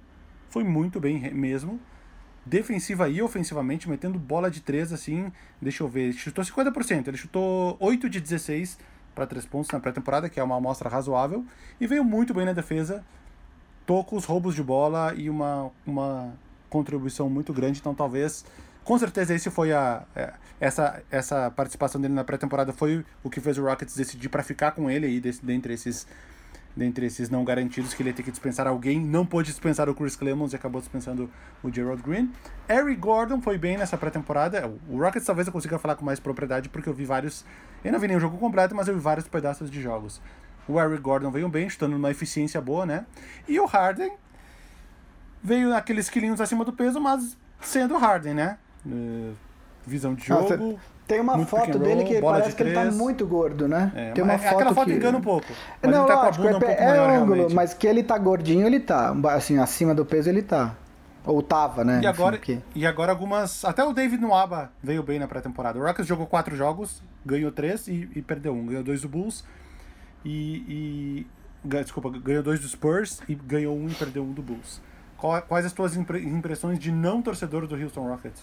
Então, eu eu acho que o Rockets, eu acho que uma coisa é, boa pro Rockets nessa nessa off-season, nesse processo de construção, é que uh, o Rockets foi fundo demais nesse negócio dos três pontos. Uh, che chega num ponto que não é saudável, sabe? É, eu acho que, para citar um exemplo, com, sei lá, fazer um paralelo com o futebol. Você lembra daqueles primeiros times do Fernando Diniz que, que eles não chut, davam chutão de jeito nenhum? Nem quando, tomavam, goleiro, nem quando o goleiro era pressionado por quatro tava atacantes. pressionado e tal. E aí assim, cara, a gente entende, beleza, ter a posse de bola é legal, mas se você tá perdendo o jogo e tomando gol porque teu goleiro tá tomando pressão de dois atacantes, você exagerou na dose, sabe? E eu acho que o Rockets é um pouco a versão disso do basquete. O Rockets foi fundo demais nesse negócio dos não, três pontos e números, estatísticas e analytics e etc e tal, né? É, quando na verdade é, beleza, os números te falavam uma coisa, mas aí na quadra você tava vendo outra que não funcionava. Né? Você não tinha mais um pivô de ofício, você não conseguia mais brigar por rebote, é, é, porque, enfim, você não tinha jogadores com altura suficiente. Então eu acho que é, é, foi, foi uma dose de, de arrogância e uma dose excessiva de confiança na, na figura do James Harden. Né? Uma dose de arrogância do front office, do, com o Daryl Morey, inclusive né? De ter ido fundo demais nessa questão do arremesso de três pontos e, e tal, né? É... E acho que até o próprio, da mesma forma que o, o, o, o Rockets precisava mudar, o Daryl Morey precisava sair desse ambiente de tipo, não, chutar três pontos e etc e tal, entendeu? Então, eu acho que no final das contas, essa saída dele, ida dele pro Philadelphia vai ser bom pra todo mundo. É, até porque lá ele vai ter que trabalhar com outros jogadores com outras características. Uh, e talvez dê certo. Enfim. Uh, então eu acho que o Rockets, o que acontece? O Rockets voltou agora, deu dois, três passos para trás, mais próximo do jogo, entre aspas, tradicional. Você tem dois big men uh, uh, interessantes, se o Cousins estiver inteiro, né? Uh, você tem então o James Harden como principal figura ofensiva, tem que ver se ele vai ficar ou não. Uh, saiu uma reportagem semana passada que o Rockets, na verdade, se for para negociar, gostaria de negociar o quanto antes, mas também não vai negociar se não receber uma proposta que ache justa, né? Então ainda não está definido se o Harden vai ficar a temporada inteira no Houston, mas de qualquer maneira, o Rockets hoje tem um elenco mais equilibrado. Agora, a questão é, como o Valvo falou, o melhor cenário e o pior cenário do, do Rockets são muito longe um do outro porque você tem muitas variáveis o Cousins vai conseguir se manter a temporada inteira saudável? O Wall também? Porque uma coisa é jogar na, na, na pré-temporada.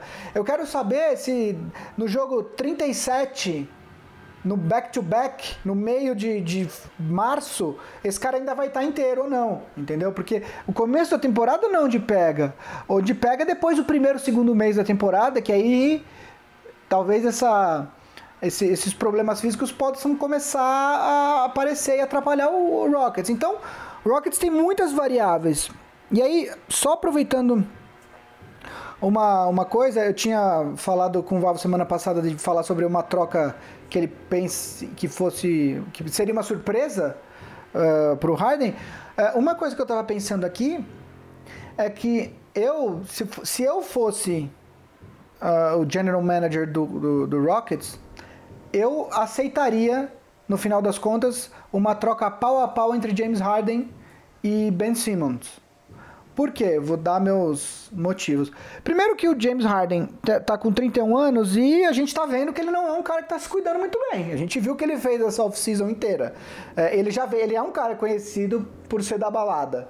Né? Aliás, diz que um dos problemas uh, que fizeram com que o Russell Westbrook pedisse a troca do, do Harden é porque o Harden, não, eles, não, não, eles não brigaram, eles não tiveram problemas um contra o outro, mas ele viu que o Harden tem um estilo de vida que o, que o Westbrook não tem. O Westbrook é um cara bitolado no jogo, na, se cuidar, etc e tal. E o Harden não é. Então, considerando que o Ben Simmons tem 24 anos e o Harden tem 31, eu, eu aceitaria essa troca. Além disso, o Ben Simmons é um jogador talentosíssimo, que está, eh, que está sob contrato por mais 4 anos Uh, e que é o melhor jogador, individualmente, é o melhor jogador que eu acho que o Rockets conseguiria obter numa troca uh, pelo, pelo, pelo James Harden. Uh, e além disso, eu acho que, da mesma forma que o, o, o Rockets tem que abrir o leque de opções para trocar o Harden, se o Philadelphia, a partir do momento que o Philadelphia decide, vou disponibilizar o Ben Simmons para uma troca por que, que ele tem que focar simplesmente só no Harden? Porque o Philadelphia pode explorar trocas por outros times, com outros times também. E aí, nesse caso, uh, essa proposta do Ben Simmons por James Harden não está garantida, não está no bolso do Rockets para o Rockets usar a hora que quiser. Porque pode aparecer um outro time aí oferecer um baita pacote pelo Ben Simmons, entendeu? Então, eu, se eu fosse uh, dirigente do, do, do Rockets, eu aceitaria essa troca. Agora, se o, se o Philadelphia botasse essa troca na mesa agora, eu aceitaria essa troca. Não é o que o Rockets quer, mas eu o aceitaria. Rockets ainda, ainda, tem uma, ainda tem uma esperança, não sei se essa é a palavra, que não é nenhuma esperança. Ele, ele pode simplesmente decidir não trocar o Harden e ele vai jogar. De tentar rodar o, rodar o time desse ano com esses jogadores. Porque o upside desse time, que seria Christian Wood ser o que ele tá prometendo ser. O Harden voltar a jogar no nível que ele jogava no passado. O John Wall se manter inteira a temporada inteira. O DeMarcus Cousins ser pelo menos ali o do Warriors que fazia 17 pontos por jogo. Mais o Ray Gordon, mais. Cara, é um time que vai brigar lá pra cima, entendeu? Talvez até para primeiro e segundo lugar de, de temporada regular. Então, é, é, o que eles falam. Se, se não vai me dar um pacote que me satisfaça, que no caso seria Ben Simmons e mais três escolhas de draft, eles não vão trocar. E aí veria o que fazer depois dessa temporada. É, a única questão é que agora, nesse momento, é o momento onde o Rockets, quanto mais o tempo passa, melhor fica pro Harden, não pro, pro Rockets, né? Porque quanto mais o tempo passa, menor o contrato do, do Harden. Agora, o, o que, que o Rockets tem de atrativo? Oferecer pelo menos dois anos de Harden para qualquer time que ele for. Porque ele tem mais dois anos de contrato e depois tem um player option. Uh, se esperar essa temporada, só depois só tem mais um ano. E aí é, o valor pode diminuir. É, mas em troca disso tu usou mais um ano dele, então tu teve mais uma tentativa.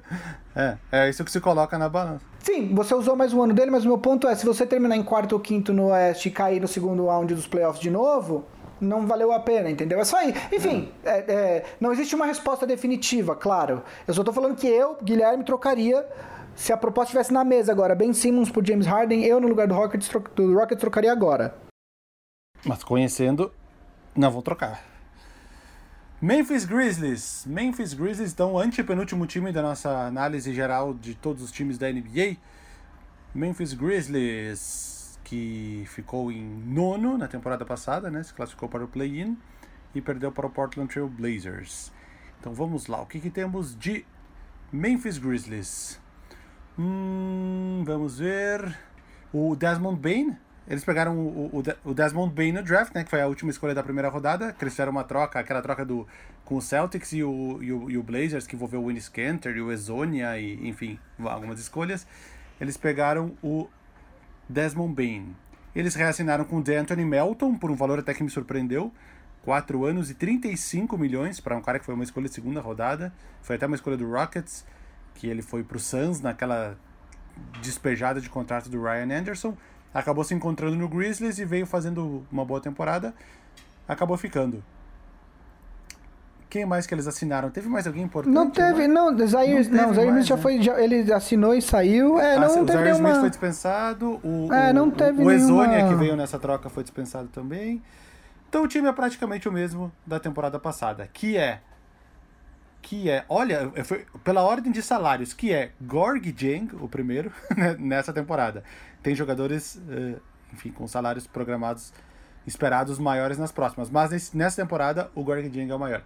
Jonas Valanciunas, Justice Winslow, que a gente espera que consiga voltar do mundo das lesões, Dylan Brooks, de Anthony Melton, que eu falei, o Kyle Anderson, o Jamorant, obviamente, vai indo para o seu segundo ano. Tem o Tyus Jones, que veio bem aí do banco em algumas partidas. Jaren Jackson Jr., Brandon Clark, Grayson Allen, John Conchar e alguns jogadores menores aqui, Xavier Tillman, John T. Porter, enfim, caras até que a gente não sabe muito sobre eles. Muito parecido com o time da temporada passada, é um time que deve confiar muito na evolução dos seus jovens jogadores, no caso o Jamorant e o Jaren Jackson Jr., e por que não dizer do, de caras como Dylan Brooks, que ainda tem 24 anos, e o Anthony Melton, que ainda tem 22. Tem o Jonas Valanciunas com 28, que não vai começar a cair de, de rendimento, pelo menos nos próximos dois ou três anos, então é um cara que dá para confiar daqui para frente. Hum, muito parecido com o time da temporada passada, espera talvez essa volta do Justice Winslow, né, que foi quem eles receberam para ceder o Jay Crowder a, ao Miami Heat, e o Iguodala também, né, foi aquela troca que o Iguodala não jogava por Memphis, mas enfim, tá com cara ali de play-in também, eu acho, né? É, então, cara, eu não sei, eu vi, como eu disse, eu vi Atlanta e Memphis e vi mais uns, algumas coisinhas do Memphis. Cara, o Jamoran tá. Juro, se você, se você não sabe nada da NBA, você fala assim: esse cara é um dos 10 melhores jogadores da liga para temporada. Tipo, se você tá vendo, ligou a TV, fala assim: não é possível que esse cara não seja um dos 10 melhores jogadores da liga. Você não fala nem que ele, que ele tem só 21 anos. É impressionante o grau de comando que ele tem na quadra. Ele no jogo, no que eu vi do Memphis, ele em todos os momentos que ele esteve na quadra, ele foi o melhor jogador da quadra, considerando os dois times. Assim, eu acho que ele vai ter uma temporada absolutamente espetacular, tá? Juntamente com o Zion que a gente vai falar na, na sequência. É, cara, e, e essa disputa entre os dois na mesma divisão vai ser algo que a gente vai ter durante muitos anos na liga, porque é, é, impressionante, de verdade, assim, eu fiquei absolutamente impressionado com o grau de domínio e de comando do Diamorante em quadra. É impressionante. É, o time do, do, do, Memphis é um time muito novo. O Gorg Jang, que é o maior salário do time, é o mais velho com 30 anos de idade. Ele só tem 30 anos. É o mais velho do time. É, depois você tem o Valentinas com 28, o Kyle Anderson com 27 e depois todos os jogadores têm 24 anos ou menos. Todos. Tá? É, um outro jogador que você citou, o John Tay Porter, é, ele é irmão do Michael Porter Jr. É, esse cara, ele foi inclusive é, considerado com potencial para ser escolhido na loteria. O problema é que ele teve duas lesões de ligamento cruzado no joelho, na sequência. Então ele acabou nem sendo draftado. Aí depois acho que ele, aí ele assinou com, uh, com o time da D-League do Portland, mas ele é um jogador com muito potencial. Assim como Desmond Bain, que, que é um jogou todos os anos de college, então já entra na liga com 22 anos. Assim, eu não acho é, é aquilo que a gente falou alguns programas passa, alguns programas atrás, um ou dois programas atrás. O topo do leste talvez seja mais forte do que o topo do oeste, mas a conferência oeste continua mais forte, porque você olha, quando você olha para os times que supostamente é, são times de fora de playoff, quer dizer, você uh, olha para, enfim, Memphis, uh, times que, só os times que ficaram de fora dos playoffs, vamos lá. Memphis, Phoenix, uh, Sacramento tem lá seus jogadores bons. Uh, o Minnesota tem, pô, tem uh, Carl Anthony Towns e D'Angelo Russell. Quer dizer, o Golden State ficou de fora dos playoffs no ano passado, na temporada passada. Então, assim, a Conferência Oeste ainda é mais forte do que a Leste. E assim, eu tô.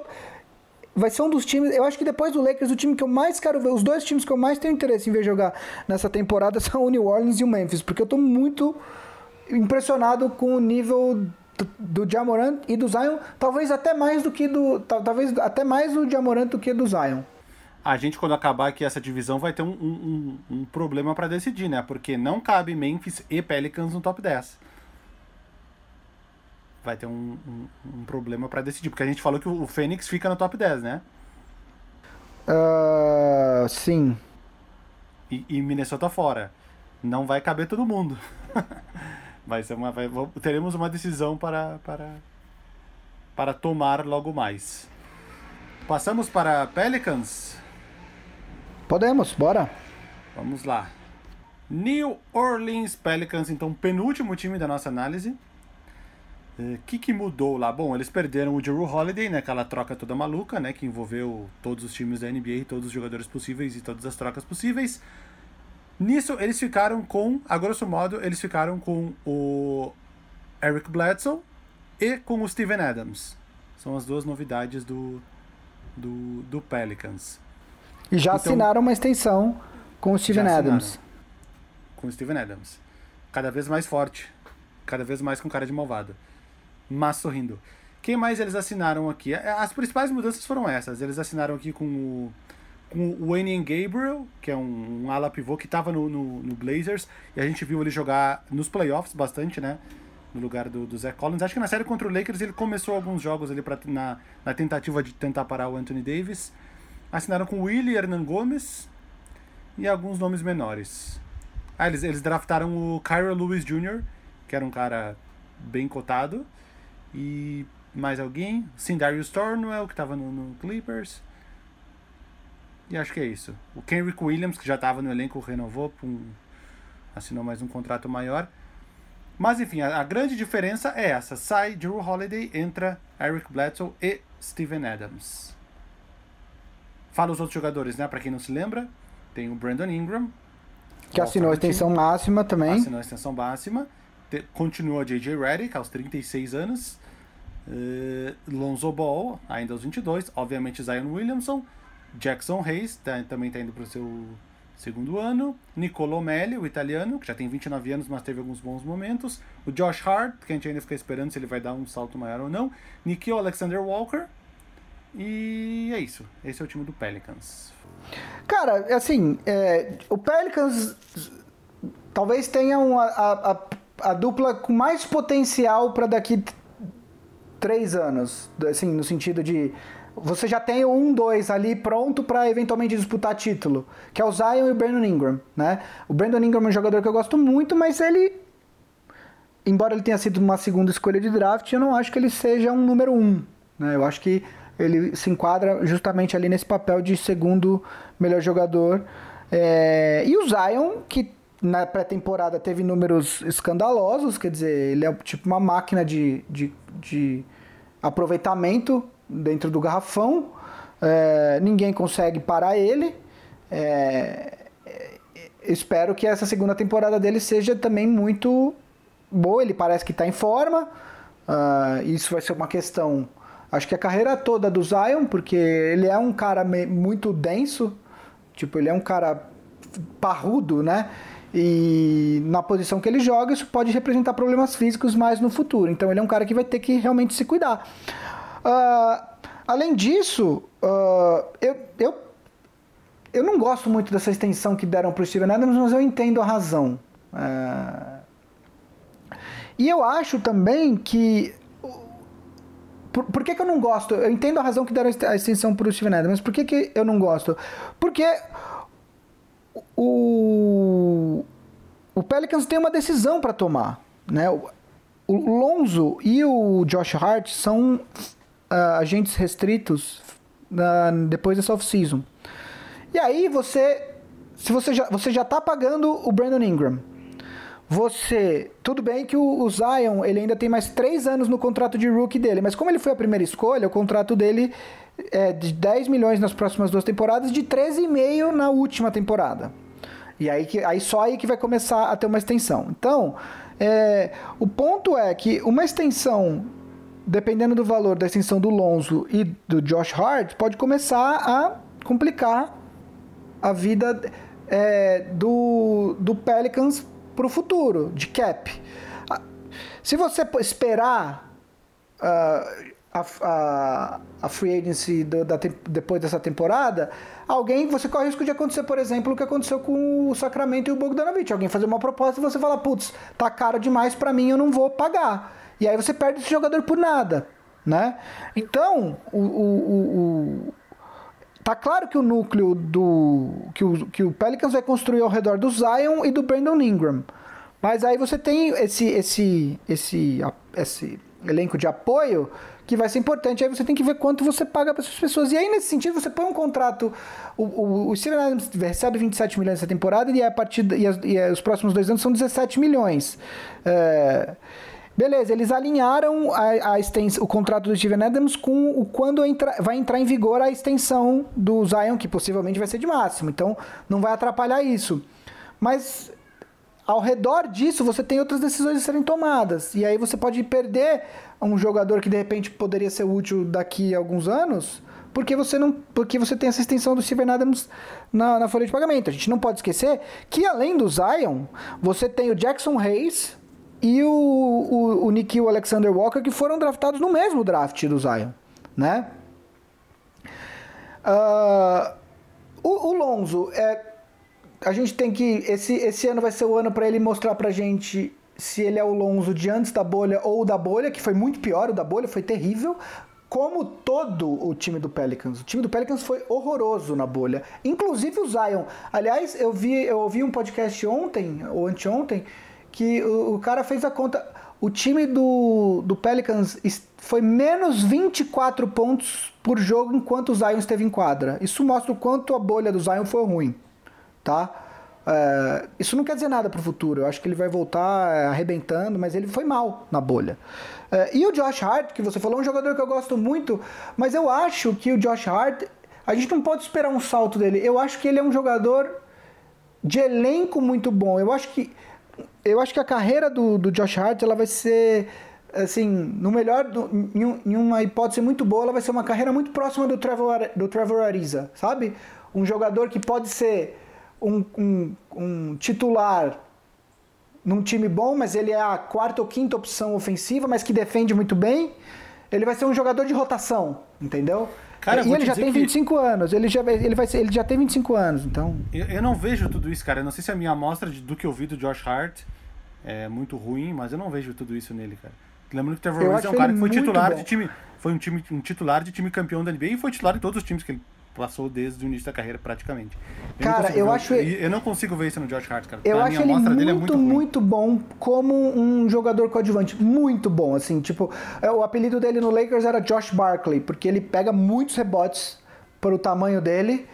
E, e ele defensivamente ele é muito inteligente. Ele é de Vila Nova, que é uma universidade que os jogadores dificilmente flopam. É, eu gosto muito dele, de verdade. Assim, eu acho que ele é um jogador para estar tá em rotação de elenco de time campeão. É, vou, vou, vou, vou, observar mais, porque realmente eu não, eu não, vi todo esse hype no, do, do George Hart. Uh, vamos para o último então? Estamos chegando vamos. perto do nosso horário limite combinado de gravação. San Antonio Spurs. San Antonio Spurs, que não mudou praticamente nada no time.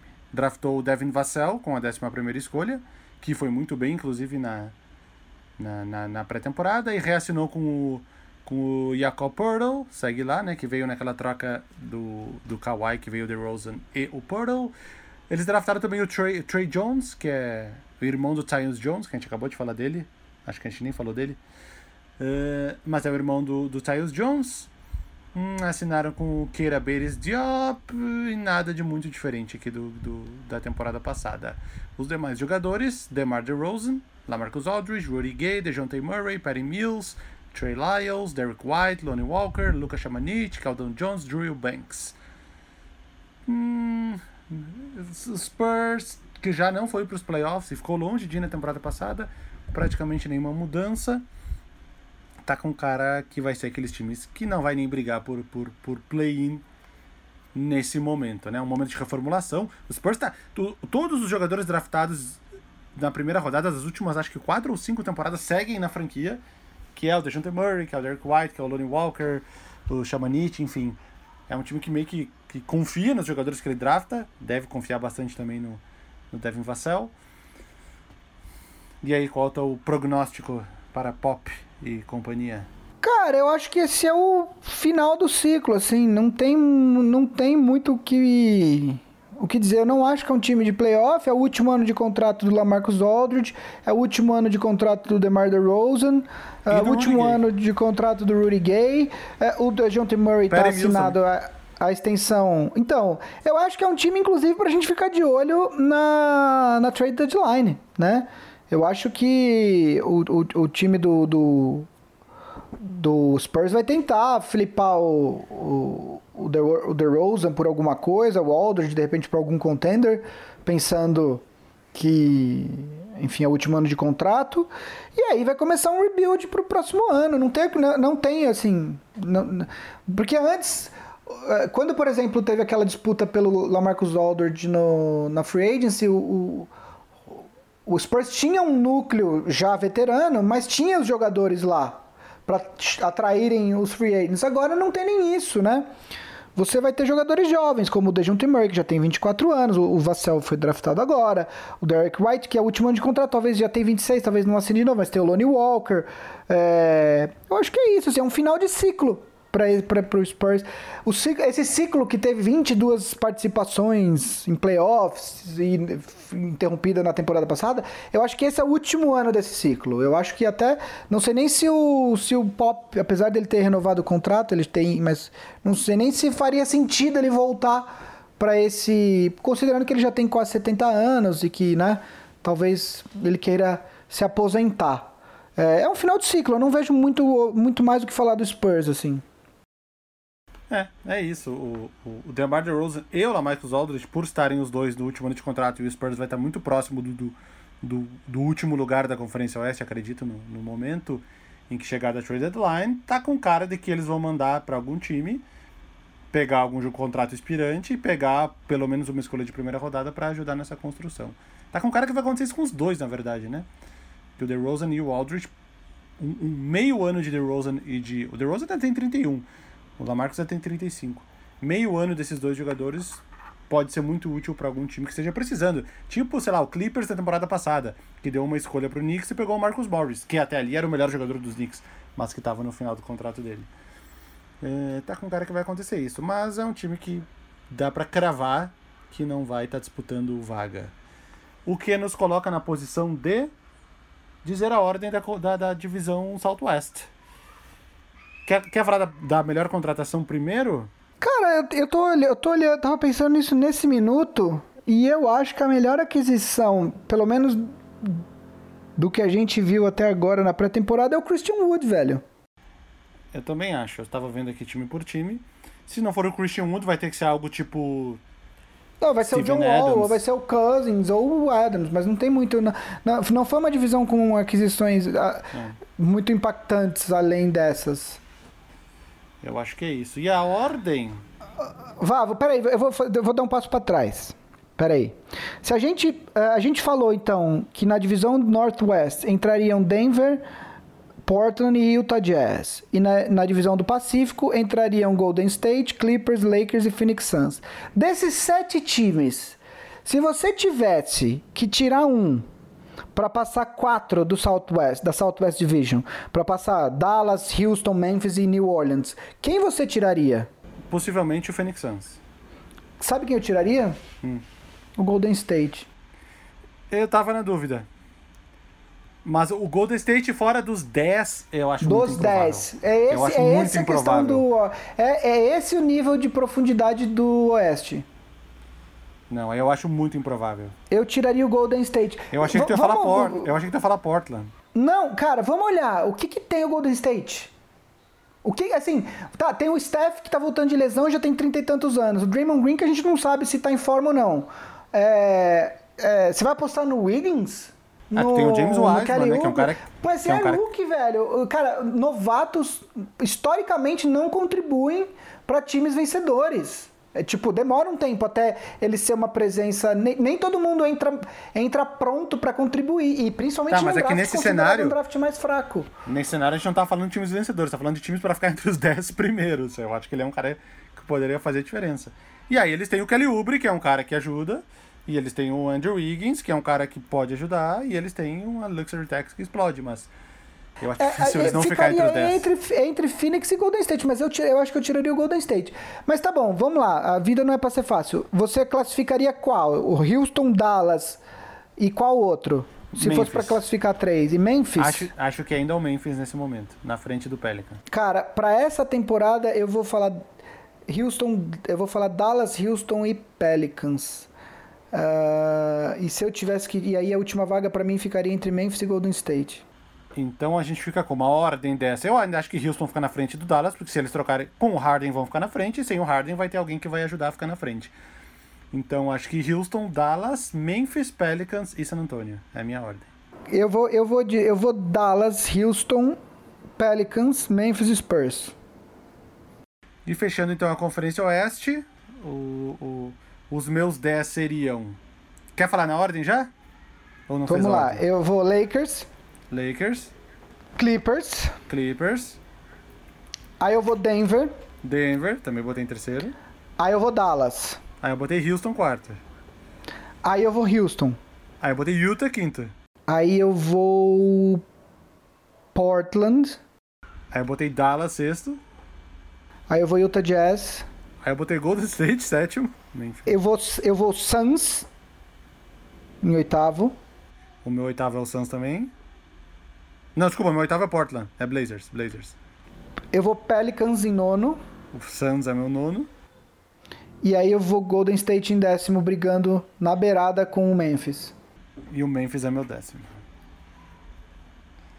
É, então temos, temos mais diferenças que no leste, o que é totalmente compreensível, né? Dado a, a volatilidade de alguns times como Rockets e Warriors, que a gente não sabe até onde eles vão. Então, repetindo os meus 10: Lakers, Clippers, Nuggets, Rockets, Jazz, Mavericks, Warriors e Blazers, Suns e Grizzlies. Eu fui de Lakers, Clippers, Denver, Dallas, Houston, Portland, Utah Jazz, uh, Suns, Pelicans e Golden State. E acho que assim finalizamos. Temos um episódio. temos um- uma, uma trilogia de previsões da, da NBA que começa amanhã para o dia que a gente está gravando, ou no caso hoje, em relação ao dia que está saindo o episódio. Quais são os jogos? É, é, é Celtics, Lakers e Clippers. Celtics e Nets, né? Isso, e Lakers e Então, Clippers. no caso, Kyrie contra o seu ex-time, abraçou todo mundo aí na, na, na pré-temporada. E Lakers e Clippers também teve na pré-temporada, também foi o jogo que- da- do primeiro dia da temporada passada. É isso, gente. Então este foi o episódio número 101 do, do Big Shot Pod. Eh, a liga de fantasy do, do- dos Big Shot Pod All Stars foi draftada então ontem à noite em relação ao dia do lançamento do episódio, mas nesse momento que falamos ainda não foi feita. São 20 times, né? Vai ser bem disputado. Elencos bem profundos, porque são 20 times, então a gente vai, ter, vai draftar até o. Até o. Lucas Chamanite vai chegar aqui. É, aí que, Então, aí até- que você vai separar os homens dos meninos. Draftar o Anthony Davis e o James Harden é É fácil. fácil. Quero ver draftar o. O Taylor Horton, Taylor Horton Tucker e o. E o, o Jared Dudley. Aí eu quero ver. é isso, gente. Mais um episódio chegando no final. Acho que quase duas horas de episódio. Nós somos uma produção da Ampere. Nossos arrobas são arroba Vavo no Instagram, arroba Vavo Fresno no Twitter e arroba Guilherme Underline Pinheiro em todas as redes sociais, ou arroba Big Shot Pod também em todas as redes sociais possíveis. Exceto naquela rede chinesa lá, Weibo, como é que é? Nossa, sei lá. Nessa, nessa a gente não está, gente, ainda. Ainda. E este episódio foi editado por Guilherme Dornelles e nos vemos possivelmente daqui a duas semanas, porque tá com cara que vai ter uma folga na semana que vem. Já em Abraços a 2021. todos. Já em 2021. Inclusive, Feliz Natal então a todos e um ótimo ano novo, caso a gente só volte ah, no ano que vem. Verdade. Tchau. Abraço.